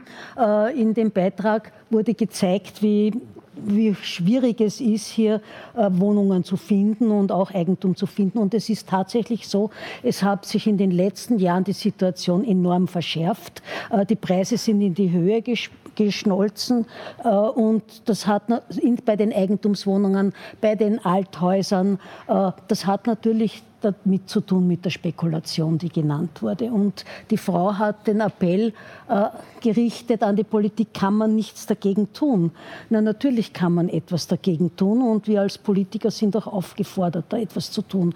Und wir haben ein Modell äh, eines fairen Mietrechtes. Denn es wurde schon gesagt, wenn die Mietpreise äh, eingefangen werden und klar nachvollziehbar sind, und ich glaube, das ist das Wesentliche, es will niemand äh, ein Einheitsmodell haben, das von der Wohnung im ersten Bezirk bis zur bis zu einem kleinen alten Haus, das nicht renoviert wurde, überall die gleiche Miete ist, sondern es muss fair sein, es muss klar nachvollziehbar sein. Und das wirkt sich natürlich auch auf die Eigentumspreise aus, die letztendlich dann günstiger werden und die Familie hätte dann wieder auch Chance und viele Familien hätten wieder Chance, sich ein Eigentum zu leisten, weil auch die Grundstückspreise dadurch billiger werden. Vielen herzlichen Dank äh, für diese Runde. Lange Zeit, äh, meine Damen und Herren, hat es ja eine einfache Formel gegeben äh, für, was die Aufwendungen fürs Wohnen betrifft. Ein Drittel des Einkommens, hat man immer gesagt. Mit dieser Gleichung lag man dann auch meist richtig. Damit ist es nun freilich vorbei. Meist muss man schon die Hälfte seines Einkommens einsetzen, um seine Vorstellungen von angenehmem Wohnen tatsächlich verwirklichen zu können. Und selbst wenn es am Geld nicht scheitert, braucht es immer noch ein Quäntchen Glück und vor allem Schnelligkeit, wie unser folgendes Beispiel zeigt.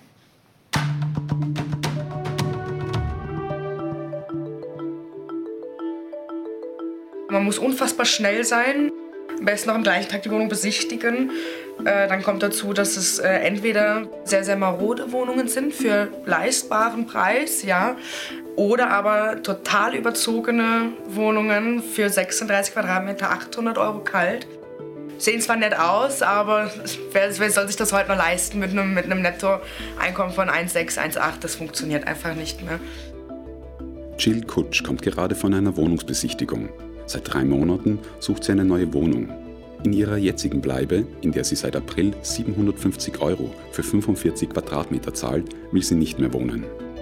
Hier funktioniert einmal in der Woche regelrecht vier Stunden lang das Warmwasser, die Heizung nicht. Ähm, die Sockenleisten äh, fallen ab. Meine Badewanne ist verkalkt. Fliesen gibt es im Wintergarten, äh, die zersprungen sind.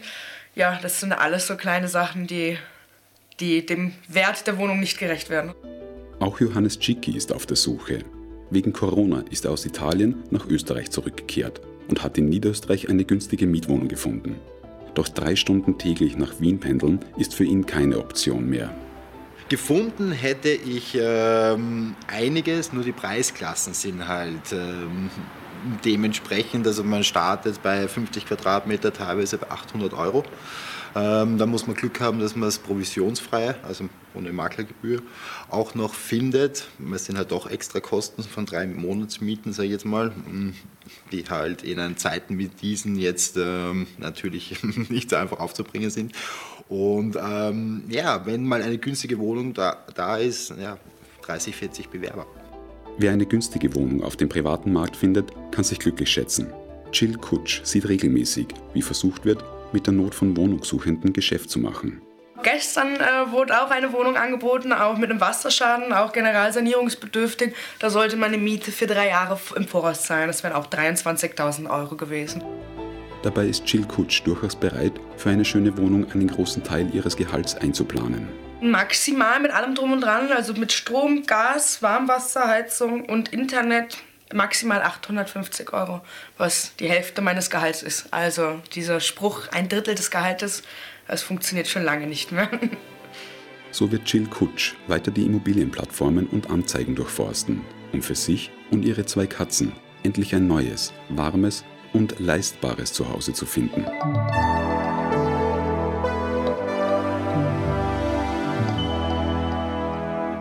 Und ich begrüße jetzt bei uns im Studio Frau Magister Elke Hanel-Torsch. Herzlich äh, willkommen. Sie ist Juristin und seit 2016 Vorsitzende der Wiener Mietervereinigung und, das sage ich auch dazu, seit 2021 Vorsitzende der SPÖ Margareten. Sie ist aber heute äh, dezidiert nicht in ihrer politischen Funktion hier, sondern als ausgewiesene Expertin im äh, Bereich Mietrecht und äh, Wohnen.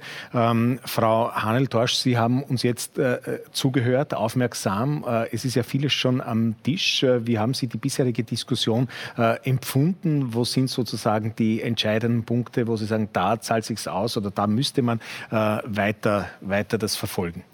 Ähm, ja, für mich war es eine sehr spannende Diskussion bis jetzt und was mich besonders gefreut hat, dass, glaube ich, alle Vertreterinnen der politischen Parteien gesagt haben, ja, die Politik muss eingreifen, ja, Wohnen muss leistbar werden. Ich glaube, da waren sich einmal alle einig.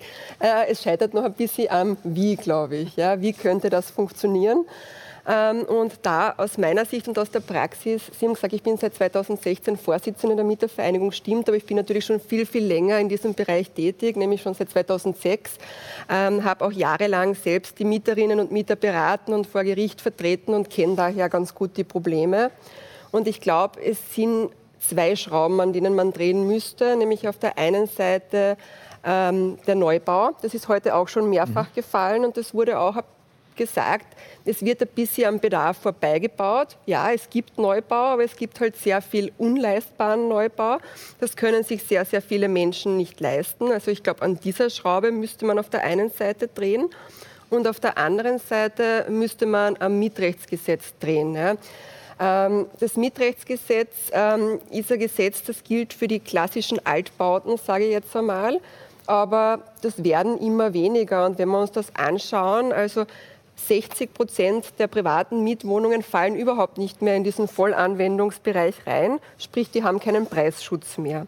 Und diese Säulen des Mietrechts, die waren ja damals der Kündigungsschutz und der Preisschutz, ja, weil dem, das hat man damals eingeführt, um eben zu sagen, äh, um gegen Mietwucher etc. vorzugehen. Ja. Jetzt fallen eben ganz, ganz viele Gebäude nicht mehr in diese Kategorie rein. Und ich glaube, da müsste man sich was überlegen. Ähm, was man da machen könnte. Und ganz kurz vielleicht zum Einspieler noch, weil die Dame gesagt hat, sie wäre bereit, 50 Prozent des Einkommens bereits für die Wohnkosten auszugeben. Ähm, laut einer EU-Definition ist man bereits dann von den Wohnkosten überbelastet, wenn man um die 40 Prozent des Einkommens rein für die Wohnkosten ausgeben muss. Ja. Und vielleicht der Zahl in Österreich sind das jetzt schon fast 600.000 Menschen, die mit diesen Wohnkosten überbelastet sind. Äh, und ich glaube auch, dass diese 40 Prozent sogar sehr hoch angesetzt sind, äh, weil dann braucht man sich ja nur überlegen, dann bleibt halt nicht mehr allzu viel ähm, für das restliche Leben über. Und man will halt doch vielleicht einmal in den Urlaub fahren, äh, sich ein neues Auto anschaffen etc. Und ich glaube, da kommen derzeit ganz, ganz viele Menschen an ihre Grenzen. Und wir merken es auch in der Beratung. Also gerade die Pandemie hat das noch einmal verschärft, dieses Problem. Viele Menschen haben den Job verloren, sind in Kurzarbeit geschickt worden. Ähm, und schauen halt jetzt, ähm, wo können sie was einsparen und kommen auch drauf, dass sie teilweise einfach zu viel bezahlen. Es wird einfach am privaten Wohnungsmarkt zu viel verlangt. Mhm. Äh, übrigens, die Agenda Austria hat heute ganz aktuelle Zahlen äh, auf Basis der Statistik Austria ähm, herausgegeben und errechnet. Und da zeigt sich, dass Gemeindewohnungen im Schnitt um 35 äh, Prozent gestiegen sind in den vergangenen zehn Jahren jetzt. Genossenschaftsmieten um 41 Prozent, private und andere Mieten um 61 Prozent. Und österreichweit sind laut Agenda Austria die Mieten von 2010 bis 2020 mehr als doppelt so stark angestiegen wie die Inflationsrate. Also nur um sozusagen sozusagen die Brisanz auch irgendwie dieses Themas äh, noch einmal zu äh, belegen. Ähm, weil Sie äh, oder weil Frau Etzel eigentlich schon dieses Thema des Richtwerts äh, mhm. angesprochen hat, auf das möchte ich noch einmal äh, zurückkommen, weil auch das ist natürlich so ein ähm, emotionales mhm. Thema oder eines, das extrem kontroversiell äh, mhm. diskutiert wird. Sie haben da eine klare Meinung, mhm. die ähm, widerspricht auch der Meinung der mhm. Frau Etzel. Mhm. wo, wofür stehen Sie in dieser Frage? Ja, prinzipiell ist ja das Richtwertsystem per se kein schlechtes System. Ja. Das Problem ist nur, es hat jetzt mittlerweile über. Vielleicht erklären wir es ein bisschen. Es betrifft genau. ja in erster Linie nur äh, den privaten Altbau ja. oder den Altbau, ja, sage ich mal so, äh, vereinfacht gesagt für Gebäude, die vor 1945 errichtet worden sind. Ja. Ähm, und es ist so, man geht immer aus von der mietrechtlichen Normwohnung. Für die wird einmal ein Richtwert ermittelt. Ja. Das ist pro Bundesland unterschiedlich. Der höchste Richtwert gibt es in Vorarlberg, den günstigsten gibt es im Burgenland. Und zu diesem Richtwert kommen Zu- und Abschläge. Das heißt, immer wenn ich etwas besser habe als diese Normwohnung, kriege ich einen Zuschlag zum Richtwert, den ich verlangen kann als Vermieter. Und wenn etwas schlechter ist, einen Abschlag. Der bekannteste Abschlag, der heute schon gefallen ist, ist der Befristungsabschlag von 25 Prozent. Der wird aber fast nie eingehalten bei den Vermieterinnen und Vermietern. Es gibt eine Studie der Arbeiterkammer dazu, auch unsere Erfahrung in der Praxis. Und der höchste Preistreiber bei den Zuschlägen ist der sogenannte Lagezuschlag. Dass ich nur aufgrund dessen, dass sich die Wohnung in einer bestimmten Lage befindet, einen Lagezuschlag verlangen kann. Und da beobachten wir jetzt, dass in gewissen Bezirken in Wien der Lagezuschlag 5, 6, 7, 8 Euro pro Quadratmeter ist. Und da kommt dann noch einmal der normale Richtwert und die übrigen Zuschläge dazu. Und da sieht man einfach, das geht in eine Richtung, die einfach eine falsche Entwicklung jetzt aus Sicht der Mietervereinigung ist und für die vielen Mieterinnen und Mieter, die einfach keine Wohnung mehr finden. Mhm. Dann wollen wir vielleicht einmal diese beiden äh, Themen einfach hier auch in die Runde werfen, wenn ich das so salopp sagen darf. Äh, wie ist denn da äh, Ihre jeweilige Position zum Thema Richtwert beziehungsweise auch zu diesem äh, Lagezuschlag? Gibt es den Lagezuschlag außerhalb Wiens eigentlich auch noch in einzelnen ja. Bundesländern? Ja. ja. also äh, in den Städten ja. überwiegend wahrscheinlich. Ähm, bitte, wer beginnt? Herr Margretter. Ja, äh, ich habe jetzt gerade ein sehr interessantes äh, Verfahren hinter mir in meiner Berufspraxis. Als Rechtsanwalt. Genau, als Rechtsanwalt, mhm. um diese Fragen gegangen ist. Und ich stelle halt fest, ich bin seit 35 Jahren in der Branche tätig äh, und das Richtwertsystem, das wir jetzt halt glauben, von dem halte ich jetzt wirklich nicht viel, gell, weil es ist ein, ein, ein System, wo die Sachverständigen sehr gut verdienen, weil es irre Verfahren sind, wo zum Schluss, wie beim Hohenberger Schießen nicht viel Gescheites mhm. rauskommt. Also äh, letztlich sieht man auch, dass da halt da die Kraft des Marktes dahinter ist, äh, wo man sagt, in gewisse Lagen ist halt eine Wohnung so teuer. Ja? Und da schließt sich für mich jetzt der Kreis wieder zu meinem Eingangsstatement, dass ich sage, natürlich hat die Politik die Aufgabe, äh, leistbares Wohnen vorzuhalten, aber das kann sie nicht an die privaten Vermieter delegieren. Das heißt also, es geht schon darum, dass für die einkommensschwachen Bevölkerungsschichten in erster Linie schon äh, meines Erachtens die öffentliche Hand gefordert ist, dafür Sorge zu tragen. Wien ist ein wunderschönes Beispiel mit 230.000 Gemeindewohnungen, wo das funktioniert. Ich würde behaupten, dass die, da, die Tatsache, dass Wien immer wieder in die Rankings als lebenswerteste Stadt ganz weit oben ähm, äh, platziert ist, mit dem zu tun hat, dass da ein funktionierendes System da ist. Und, und ich glaube, dass also natürlich da und dort Verbesserungsbedarf immer besteht. Äh, beim Mietrecht würde ich meinen, dass es also nicht zielführend ist, die privaten Eigentümer da jetzt so quasi, äh, sie müssten da eine Aufgabe der öffentlichen Hand erfüllen. Das geht nicht. Mhm. Frau Tomaselli und dann Herr Singer?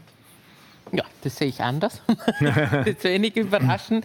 Nein, Schauen Sie, Herr Kollege Margreiter, wenn Sie sagen, die Wohnungen in einer bestimmten Lage kosten halt nochmal so viel, wie sie kosten, das ist marktbedingt, ist selbstverständlich natürlich nicht. Es hat in den allermeisten Fällen mit öffentlichen Ausgaben zu tun, weil dort ein schöner Park ist, weil eine U-Bahn hingeplant worden ist ähm, und, und, und. Das ist nicht die Leistung des Einzelnen, also des Marktes, sondern unsere Allgemeinleistung, dass wir ähm, Gebiete ähm, verschönern. Was ich schon glaube, ist, ähm, was unser aller Ziel sein muss, dass wir natürlich wieder ein gesunderes Verhältnis zwischen äh, Löhne und Wohnkosten herbekommen. Sie haben es gesagt, heute sind ähm, neue Zahlen von der über Agenda Austria, von der Statistik Austria äh, veröffentlicht worden, äh, die besagen, im Grunde genommen 20 Prozent ist die Inflation, 44 Prozent sind die Wohnkosten gestiegen. Aber was Sie nicht dazu gesagt haben, ich habe es nur extra äh, nachgeschaut, extra für die heutige Sendung, die Löhne sind nur 26 äh, um 26 Prozent gestiegen. Was heißt das? Das klassische Mietverhältnis wird immer mehr zu einem Abhängigkeitsverhältnis.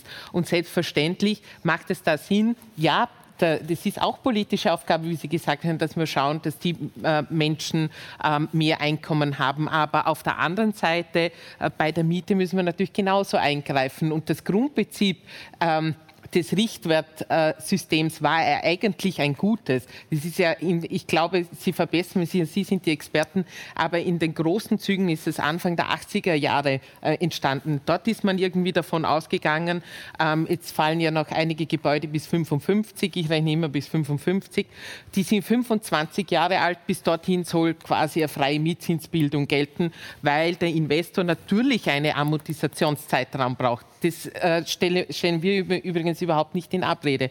Aber dann ist sozusagen das Gebäude amortisiert, die Investition hat sich gelohnt und dann muss, äh, muss der Staat eingreifen. Was man leider vergessen hat mitzubeschließen damals ist, dass dieses äh, Jahr 55 sozusagen immer weitergeht. Und jetzt halten wir leider sind wir im Jahr 2022 und haben immer noch dieses Baujahr 55. Und im Grunde genommen, und das wäre auch das, äh, das grüne äh, Mietmodell, eben, dass wir schon nach einem bestimmten Amortisationszeitraum, 25 bis 30 Jahren, danach mit, äh, mit einem moderaten Grund, äh, Grundmietzins äh, arbeiten, von dem es äh, bundesländerabhängig, äh, weil ich halt auch nichts von Gießkannenprinzip, mit Zu- und Abschlägen arbeiten, die aber im Gegensatz zum jetzigen äh, Mietrechtsgesetz ähm, sauber und transparent und vor allem fair sind. Nicht nur fair gegenüber dem Mieter, der Mieterin, auch fair gegenüber dem Investor, Investorin, weil tatsächlicherweise hat jetzt heutzutage ein Investor, der viel investiert, nichts von seiner Investition. Im Gegenteil, diejenigen, die wenig investieren, die wenig tun für den Erhalt des Gebäudes, die kriegen trotzdem gleich viel, weil es eben so ein, ähm, eine Übernachfrage nach, äh, nach ähm, leistbaren Wohnraum gibt. Mhm. Herr Singer. Äh, ich darf vielleicht äh, beginnen mit der äh, Thematik dass wir schauen müssen, hier am Markt hier eine Ausgewogenheit zwischen Vermietern, den Eigentümern und den Mietern äh, zu haben, dass also die Belastbarkeit äh, hier äh, entsprechend äh, aufgeteilt ist. Äh, zum einen, zum zweiten müssen die Eigentümer auch in, der in die Lage versetzt werden, die entsprechenden Sanierungen durchführen zu können, äh, was also ganz klar heißt, dass hier der Ertrag aus den Wohnungen auch das mit berücksichtigen muss, dass also der Wert der Wohnung zum einen erhalten bleibt. Und, und wir haben jetzt also auch äh, verstärkt einfach die klimatischen äh, Themen, die wir diskutiert haben. Und auch diese äh, Themen müssen äh, hier Berücksichtigung finden. Äh, was also für mich noch wichtig ist, weil es also angesprochen worden ist, auch im Film, dass wir bei 40, 50 Prozent des äh, Bezuges sozusagen für Wohnungen ausgeben müssen. Ich habe heute schon angesprochen, diese Studie der Arbeiterkammer äh, im Vergleich also mit verschiedenen Städten Europas, wo also auf 27 Prozent abgestimmt ist. Äh, das heißt also offensichtlich ist das subjektive Empfinden teilweise ein anderes, als wir also die äh, entsprechenden Expertinnen und Experten äh, das darstellen. Äh, und ich darf zurückkommen den, auf den Kollegen Margreiter, der sozusagen diese Transparenz, die wir im Regierungsprogramm festgehalten haben, ich sehe das auch so. so die Frau Handel-Torsch hat es schon ausgeführt, dass natürlich das Mietrecht kompliziert ist. Zum einen, zum anderen sowohl für die Vermieter als auch für die Mieter oftmals nicht nachvollziehbar ist. Und das ist also ein wichtiges Anliegen, das wir im Regierungsübereinkommen drinnen haben, dass wir ein Mietrecht schaffen, das sowohl für die Vermieter als auch für die Mieter besser lesbar ist, zum einen verständlicher wird, damit wir nicht äh, so oft auch die Gerichte äh, hier einbinden müssen äh, und dass also damit also auch gewährleistet ist, äh, dass für beide Seiten hier der Rahmen des Mietrechts auch entsprechend nachvollziehbar wird. Mhm. Dankeschön. Bitte. Ähm, ja, äh, ich glaube, äh, wir haben da jetzt ein bisschen so eine neue ähm, äh, Koalition vielleicht, weil ich äh, stimme mit sehr vielen Dingen, äh, was die Grünen zum Beispiel gesagt haben, da sehr stark überein. Da können äh, wir wirklich News machen ja, mit dieser Koalition. ist es. Und man muss, man muss aber dazu eines sagen, äh, der erste Vorschlag in diese Richtung kam von der Kollegin Becher, die mit dem Universalmietrecht genauso eine Ausweitung des äh, Vollanwendungsbereichs des Richtwerts ja schon äh, vor, glaube ich, fünf oder sechs Jahren 2014. Ja, genau, oder bitte, also vor sieben Jahren vorgeschlagen hat und ähm, ich mir das genauer angesehen habe und zumindest in diesem Punkt äh, sehr zustimmend reagiert hat. Also man müsste in Wahrheit, äh, und das hatte auch die Frau Kollegin Tomaselli sehr gut gesagt, diesen Vollanwendungsbereich ausweiten bis zum Beispiel auf ein Gebäudealter von 25 Jahren, also weg von dieser starren Grenze 8. Mai 1955, äh, 45, Entschuldigung, oder eben für geförderte Wohnungen 1955 und das zu einer äh, mitwachsenden äh, Grenze machen. Also dass man sagt, ähm, bei ab, sobald ein Gebäude älter ist als 25 Jahre, hat sich der Investor ähm, quasi dem seine Investition amortisiert und jetzt kann er sich entweder frei sanieren. Das heißt, wenn er wieder was hineinsteckt und das zum Beispiel auf den neuesten Standard bringt oder auf den neuesten thermischen Standard, dann darf er wieder angemessenen oder freien Mietzins verlangen. Wenn er das nicht tut, und das ist ja unser großes Problem, hat auch die Frau Magister Etzel zuerst schon gesagt und auch, ich glaube, die Frau Hannel Torsch wird mir dazu stimmen, ähm, wir haben ja nicht das große Problem quasi bei den Altbauten, die meistens eh sehr schön und gesucht sind, sondern eben bei den 60er Jahre Wohnungen, die eben nicht thermisch ordentlich sind, äh, die abgewohnt sind, die günstig aufgekauft werden können, aber sehr teuer vermietet werden können. Und einen Punkt habe ich schon für die Frau äh, Thomasell, und zwar, es sind ja nicht jeder Vermieter auch ein Investor. Und daher sehen wir, äh, möchten wir da ganz gern eine Grenze machen. Und zwar, ähm, wir sind zum Beispiel dafür und haben das auch in Anträgen im Parlament schon ähm, äh, formuliert, ein Befristungsverbot für institutionelle Anleger. Das heißt, wenn eine große Versicherung, ein großer Bauträger mit Hunderten von Wohnungen, da gibt es eigentlich keine sachliche Rechtfertigung dafür, dass der befristet vermietet. Der will auch dort nicht selber wohnen. Wenn ich allerdings jetzt ein Vermieter bin und eben nicht äh, hunderte Wohnungen habe, sondern vielleicht nur eine, zwei oder drei, dann verstehe ich, dass der vielleicht sagt, okay, ich möchte mal schauen, wie ist es mit diesem Mieter, ist der ordentlich, will ich den hier länger wohnen? Ich finde, dem sollte man weiterhin die Möglichkeit geben, befristet zu vermieten. Und da kann man, und da stimme ich mit den Neos wieder ein, auch ruhig vielleicht eine, klein, also eine kürzere Befristungsdauer einführen. Und dann möchte ich noch was sagen weil da von der, beim Richtwert von der Normwohnung gesprochen worden ist. Frau Hannel-Dorsch, Sie ähm, berichtigen mich, falls ich da falsch liege, aber die Normwohnung ist ja die Normwohnung des Jahres 1994. Das heißt, in Wahrheit sind es, ist es das Zuschlags- und Abschlagssystem total überholt. Da gibt es einen Zuschlag für eine Klinge. Ja, das war vielleicht 1994 toll. Und 1994 war ich neun Jahre alt. Es gab noch kein Internet und äh, meine Familie hatte noch ein Vierteltelefon, falls das wer noch kennt. Ja. Ähm, das gibt es heutzutage äh, alles nicht mehr. Also wir sollten wirklich den Zu- und Abschlagskatalog durchforsten und auf ein modernes Maß bringen. Also Zuschläge nicht mehr für die Klinge, mhm. sondern nur noch zum Beispiel für superschnelles Internet. Ähm, ja, ist, glaube ich, ein politischer Prozess, wo wir so etwas machen können. Mhm. Vielen Dank und jetzt abschließend noch Frau Becher. Ja, es ist jetzt sehr viel ja. äh, angesprochen worden. Ich glaube, ein, einen Punkt möchte ich von der Einspielung aufgreifen und das ist die Situation des jungen Mannes, der gesagt hat, er hat im städtischen Bereich keine Wohnung gefunden. Das ist eigentlich ein sehr dramatischer Befund, den er, äh, eine sehr dramatische Situation, nämlich äh, das Hin- und Herfahren, weiß nicht, drei Stunden, das hat er gesagt, am Tag Mietvertrag, das sind ja enorme Infrastruktur- und Mobilitätskosten, die eigentlich dadurch entstehen, die wieder die Allgemeinheit zahlt. Also ich glaube, wenn man es auf den Punkt bringt, ist es notwendig, ein Mietrecht zu schaffen, die Rahmenbedingungen zu schaffen, das für alle gilt, äh, ein das, wir haben den Vorschlag des Universalmietrechtes gemacht, äh, wo das wirklich auf ein klar durchschaubares, einen klar durchschaubaren Mietzins äh, vorlegt, der auch, wo es Zu- und Abschläge gibt, aber die genormt sein müssen, die im Gesetz verankert sein müssen, dass jeder Mieter auch kontrollieren kann, ob die Miete korrekt ist oder nicht. Und das wäre fair und transparent und auch für die Vermieter, denn würden thermische Sanierungen äh, und alle Klimamaßnahmen natürlich belohnt in diesem Mietrecht. Also ich glaube, man kann sagen, der Kern ist, wir brauchen ein Dach über den Kopf, das, wir, das sich jeder Mensch leisten kann. Mhm. Frau Hanal-Dorsch, wenn Sie jetzt diese Runde sich äh, angehört haben und mit dem Expertinnenohr äh, ihr mhm. zugehört haben, äh, was hat Sie jetzt besonders, was war besonders interessant für Sie und äh, was würden Sie auch als Expertin einfach unterstützen? Was muss man weiterverfolgen und wo sehen Sie da auch mhm. äh, Konsens, auf den man aufbauen kann?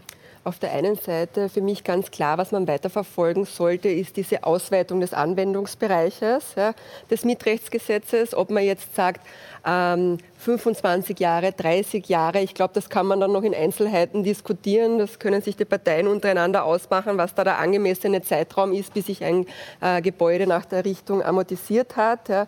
Also das ist, glaube ich, ein ganz, ganz wesentlicher Punkt. Der zweite Punkt, den ich auch spannend gefunden habe, ist äh, Befristungen ähm, für ähm, Leute, die sich nur eine Wohnung gekauft haben als Objekt, die es vielleicht aufheben wollen für die Enkel. Auch da finde ich, ja, ich glaube, da könnte man sich darauf einigen, dass Großinvestorinnen vielleicht nicht befristet vermieten müssen. Äh, bei äh, Einzelpersonen kann man sicher sehr wohl Ausnahmen überlegen. Ähm, das ist auch etwas, was die Mietervereinigung fordert und auch vorschlägt. Ich glaube, das ist ein Lösungsansatz, wo man wirklich sagt, man kann den kleinen Vermieterinnen und Vermietern da unter die Arme greifen, ähm, aber bei den Großen ist es nicht unbedingt notwendig. Und vor allem, weil die Kleinen ja auch meistens die sind, also zumindest ist das meine Erfahrung aus der Praxis, die eh bemüht sind, da eine faire Lösung zu finden. Äh, die wollen ja auch, dass sie Mieterinnen und Mieter haben, die das auf Dauer bezahlen können, ähm, während es dem Großinvestor in Wahrheit egal ist, wie oft sein Mieter, seine Mieterin wechselt. Ähm, da spielt das keine Rolle. Der kleine Private hat oft schon gern auch den persönlichen Kontakt, einen verlässlichen Mieter, verlässliche Mieterin. Und das erreicht man halt dann auch oft wenn man den Preis so gestaltet, ähm, dass beide Seiten ähm, damit leben können. Und ich glaube, das ist auch ein wesentlicher Punkt, der heute mehrmals gefallen ist. Es muss schon ein Ausgleich sein ähm, auf Vermieterseite mhm. und Mieterinnenseite. Aber die Frage ist eben, wie schaffe ich den? Ja, und ich glaube, das schafft die derzeitige Gesetzeslage nicht. Weil wenn jemand ein Haus über mehrere Generationen vererbt bekommt, hat er eben nichts zur Lage beigetragen, er hat da nichts investiert. Ähm, auf der anderen Seite, wenn er Sanierungsarbeiten macht, thermisch saniert etc., könnte man eben darüber diskutieren, dafür Zuschläge herzugeben. Also das sehe ich ganz genauso wie da einige andere auch. 90 Minuten sind viel für eine Diskussionssendung und trotzdem vergeht die Zeit äh, immer rasend schnell. Äh, ich hätte aber noch ein paar äh, Fragen an Sie, mhm. Frau äh, Hanel-Dorsch, und äh, angesichts der fortgeschrittenen Zeit versuche ich es äh, schon einmal in der Fragestellung mhm. kurz zu machen und Ihnen ein paar Stichwörter mhm. zu liefern und mit der Bitte, sie einfach auch kurz zu beantworten. Stichwort Betriebskosten, damit sind Sie in der täglichen Praxis mit Sicherheit sehr oft konfrontiert. Da sagen Sie, Katalog durchforsten, Gebühren- und Abgabenbremse muss muss her. Äh, was konkret meinen Sie damit? Ähm, ich meine damit, dass im jetzigen Betriebskostenkatalog zum Beispiel die Grundsteuer auf die Mieterinnen überwälzt werden kann. Das ist für mich aber so eine klassische Steuer, die äh, mit dem Eigentum verbunden ist. Es ist nicht ganz einsehbar, warum es die Mieterinnen zahlen sollen. Hausverwaltungskosten werden eins zu eins auf die Mieterinnen überwälzt, obwohl die nach der derzeitigen Gesetzeslage keine Möglichkeit haben, mitzubestimmen, wer die Hausverwaltung denn überhaupt sein soll. Der ist ein Beispiel. Und auch die Versicherung könnte man sich anschauen, ob es sinnvoll ist, sämtliche Versicherungskosten auf die Mieterinnen zu überwälzen, obwohl das Eigentum des Eigentümers eigentlich versichert wird. das sind so die wesentlichen Punkte.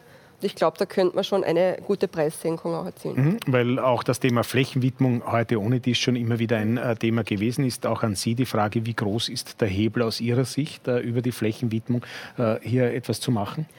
Äh, ich glaube, das ist ein ganz, ganz richtiger und wichtiger Ansatz, den man da nehmen kann, eben um eben geförderten Wohnbau zu errichten und auch verpflichtend zu errichten. Und ich glaube, das ist eben auch wesentlich, um gegen diese äh, Grund- und Bodenspekulation vorzugehen. Ich glaube, auf eine andere Art und Weise wird es schwierig sein. Zu mir fallen dazu eben ein, diese Flächenwidmungsthematiken sind auf der einen Seite wichtig, auf der anderen Seite, heute ist schon gefallen, die Leerstandsabgabe. Ähm, habe ich ein bisschen eine andere Meinung dazu als die Expertin vor mir, ähm, weil ich da schon glaube, dass es ein Hebel sein kann. Ich glaube aber nicht, dass es ein Hebel ist, ähm, äh, so, so, wie es die Abgeordnete der Grünen heute erwähnt hat, in diesen Bundesländern, weil da ist die Abgabe relativ gering und dann hat es aber keinen Lenkungseffekt. Und wenn sie höher sein sollte, dann muss es eben ein Bundesgesetz sein, dann können es die Länder nicht mehr machen, weil sonst gibt es der Verfassungsgerichtshof wieder. Vielleicht eine kleine Ergänzungsfrage zu diesem Thema Leerstandsabgabe noch. Da zeigt sich immer wieder, dass wir eigentlich äh, gar keine validen Zahlen haben mhm. über die tatsächlichen Leerstände. Das heißt, wir wissen auch in Wien zum Beispiel nicht einmal ganz genau, wie viele leerstehende Wohnungen es tatsächlich gibt. Müsste man nicht dort auch einmal beginnen? Genau, das wäre einmal der Beginn der ganzen mhm. Sache. Man müsste äh, den Leerstand erheben, und zwar in allen Bundesländern und darauf aufbauen und dann überlegen, brauchen wir das oder brauchen wir es nicht. Derzeit gibt es ja Schätzungen, äh, die gehen sehr weit auseinander, muss ich auch offen sagen. Aber wenn es wirklich zutrifft, dass die höhere Zahl stimmen sollte, und die Schätzungen liegen, liegen glaube ich, in Wien zwischen 25.000 Wohnungen und 100.000 Wohnungen, also geht schon weit auseinander. Das heißt, der erste Schritt wäre sicher ähm, eine Meldepflicht für leerstehende Wohnungen.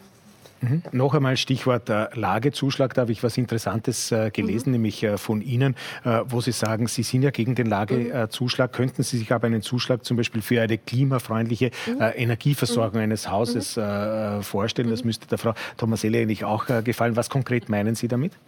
Na, eben genau das. Wenn der Eigentümer, die Eigentümerin Investitionen am Haus vornimmt, der, sei es, dass er auch zum Beispiel das Heizsystem austauscht, weil jetzt haben wir ja gerade das Problem mit dem ähm, Klimabonus. Ja, und wenn ich ein falsches Heizsystem habe, muss ich dann äh, mehr zahlen. Ähm, gerade in Wien können sich die Menschen nicht aussuchen, gerade die Mieterinnen und Mieter, wie sie heizen, ob das Gas ist oder nicht. Ja, da könnte man doch sagen, wenn der Vermieter, die Vermieterin das auch ändert, umstellt ja, auf eine andere Heizungsart, kann natürlich da auch ein Zuschlag zur Miete verlangt werden. Wäre mhm. eine Möglichkeit. Bauvorschriften noch äh, als äh, eines der letzten Stichwörter. Mhm. Ähm, immer wieder heißt es, äh, es gibt zu viele Bauvorschriften und die machen in Wirklichkeit mhm. Äh, den Wohnbau so teuer. Mhm. Ist das so? Ähm, das ist für mich schwer zu beurteilen. Ich glaube, es gibt sicher äh, Vorschriften, die sinnvoll sind und das sind all jene, die mit ähm, Sicherheit zu tun haben. Ich sage jetzt einmal Brandschutz etc. Und da würde ich vorsichtig sein, da den Expertinnen und Experten zu sagen, man soll da irgendwie einschränken ähm, und weniger machen, ja, weil bis was passiert, ich glaube, da sind wir alle froh, dass es das gibt. Bei anderen bautechnischen Vorsch äh, Vorschriften könnte man eventuell vielleicht drüber reden, müsste man aber, glaube ich, mit anderen Expertinnen und Experten diskutieren, die aus der Branche kommen. Sie sind für strenge Strafen für Mietwucher, mhm. obwohl es ja so ist, dass wer zu viel Miete verlangt, äh, die Überteuerung oder das, was zu viel verlangt mhm. wurde, zurückbezahlt mhm. werden muss. Äh, warum dann noch sozusagen diese zusätzliche, ich sage jetzt einmal, Kriminalisierung? Äh, Kriminalisierung würde ich es jetzt nicht nennen. Es können ja auch Verwaltungsstrafen sein. Ja. Aber es ist, ich, das ist, weil es in der Praxis so ist. Ja. Ich, kleiner Fall, ich habe einen Vermieter, der verlangt zu viel Miete. Es ist ganz klar, also wirklich ein glasklarer Fall, Kategorie D-Wohnung, viel zu viel. Er muss zurückzahlen und vermietet dann ein paar Monate später diese Wohnung wieder zum überteuerten Preis. Und warum tut er das? Weil er damit rechnet, dass der Nächste vielleicht nicht zur Schlichtungsstelle geht oder zum Gericht. Und ich glaube, da könnten vielleicht Strafen schon entgegenwirken. Und es ist auch so, dass die meisten Gesetze äh, auch Rechtsfolgen zur Folge haben. Beim Mietrecht ist das ein bisschen anders und für mich nicht ganz einsehbar. Warum? Letztes äh, Stichwort Einkommensmonitoring. Mhm. Äh, wohnen die Richtigen äh, im Gemeindebau, mhm. um sozusagen auf den Punkt zu bringen? Ähm, ja, das ist immer wieder ein Thema, das viel diskutiert wird, von einigen politischen Parteien auch immer wieder aufgeworfen wird.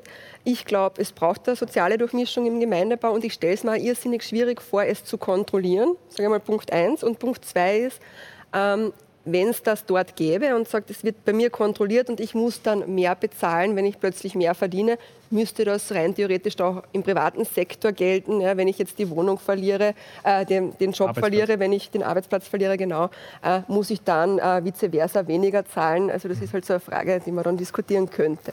Okay, vielen herzlichen Dank äh, für diese jetzt auch sehr flotte Beantwortung äh, dieser Fülle an Fragen noch äh, zuletzt. ich möchte zur Schlussrunde kommen und möchte ähm, das wie so oft ähm, an diesem Punkt vielleicht in die Frage gießen, was, wenn wir nur einen Hebel, ich bleibe bei diesem Begriff, der heute mehrmals gefallen ist, wenn wir nur einen Hebel jetzt sozusagen einmal schnell äh, umsetzen müssten und wollten, was wäre äh, dieser Hebel, zu dem Sie sozusagen greifen würden, muss ich sagen, das wäre mal das Allerwichtigste, was wir tun müssen, um tatsächlich Wohnen wieder leistbar zu machen. Ja, jeder. Mensch, der arbeitet, braucht natürlich ein Dach über dem Kopf, das ist ganz klar. Und die, aus Sicht der SPÖ ist der Hebel dazu ein Mietrecht, das für alle Wohnungen gilt, die mit Gewinn vermietet werden können. Und ich denke, dann werden die Preise äh, wirklich auch für alle, auch im Eigentumsbereich, fallen. Mhm. Vielen Dank, Herr Schangl. Ja, ähm, ich möchte es vielleicht mit einem äh, Wort oder einem Buch, das die Neos herausgebracht haben vor der letzten Wiener Wahl, sagen. Und zwar, die sprechen davon vom Immo-Sumpf, also Immobiliensumpf Wien. Und daher glaube ich, dass man relativ schnell viel machen könnte, wenn man diese Immobiliensümpfe trockenlegt und schaut, wo sich wer wie viel Geld vielleicht auch unrechtmäßig zuschanzt. Und es wäre vielleicht auch ein, ein kleiner Hit äh, für den Herrn äh, Wiederkehr, das auch dann, was Sie damals quasi versprochen haben, nämlich dass zum Beispiel Bauträgerwettbewerbe in Wien nur Scheinwettbewerbe sind. Ähm, wenn Sie das trockenlegen würden, dann glaube ich, hätten wir sofort eine Reduktion und es würde niemand zu Schaden kommen. Mhm. Vielen Dank, Herr Margreiter. Ich sehe es österreichweit. In Tirol ist die Situation äh, ein bisschen andere wie in Wien. In anderen Bundesländern, in den Ballungsräumen, haben wir überall das gleiche Problem. Für uns der wesentliche Hebel, wo man wirklich auch an Tabus herangehen muss, ist die Bodenpolitik, die Raumordnung. Da stellen wir uns vor, dass es ein Bundesrahmengesetz brauchen wird, um also den, das knappe Gut Grund und Boden, das wir nicht vermehren können, so zur Verfügung zu stellen, dass es möglich ist, leistbaren Wohnraum zu schaffen. Dankeschön, Frau Tomaselli. Beim Wohnen gilt für mich immer das Motto, es gibt nicht die eine Wunderwaffe, es gibt vielleicht eine Zauberformel, aber diese Zauberformel hat ganz äh, viele Elemente. Das fängt bei der Raumordnung an und hört beim Mietrecht auf. Aber das eine Ding, das gibt es nicht. Und deshalb müssen wir jede Maßnahme, die uns anbietet, äh, wenn sie dem Ziel äh, dient, leistbares Wohnen zu ermöglichen, auch äh, umsetzen. Dankeschön, Herr Singer. Aus meiner Sicht ist die Baulandmobilisierung eine wichtige Angelegenheit. Nachverdichten, Vertragsraumordnung, Baurecht, wenn ich noch drei Bereiche nennen darf. Und auch für mich ist es wichtig, dass wir den Menschen einen entsprechenden äh, Wohnraum zur Verfügung stellen können. Und das ist auch meine Motivation äh, für den Wohnraum, für das Wohnen entsprechend politisch tätig zu sein. Vielen herzlichen äh, Dank äh, Ihnen, meine Damen und Herren, für diese spannende Diskussion mit äh, vielen Übereinstimmungen, wie ich denke, in einzelnen Sachpunkten, natürlich auch vielen Unterschieden, das war klar, einigen überraschenden vielleicht durchaus ähm, ja, Verbindungen, die sich da aufgetan haben, um nicht gleich von Koalitionen zu reden. Herr Schrankel, Ihnen noch einmal herzlichen Dank für Ihre Expertise und Ihnen, meine Damen und Herren, für Ihr Interesse und fürs Dabeisein. Wir sehen uns in einem Monat wieder. Bis dahin, alles Gute und auf Wiedersehen.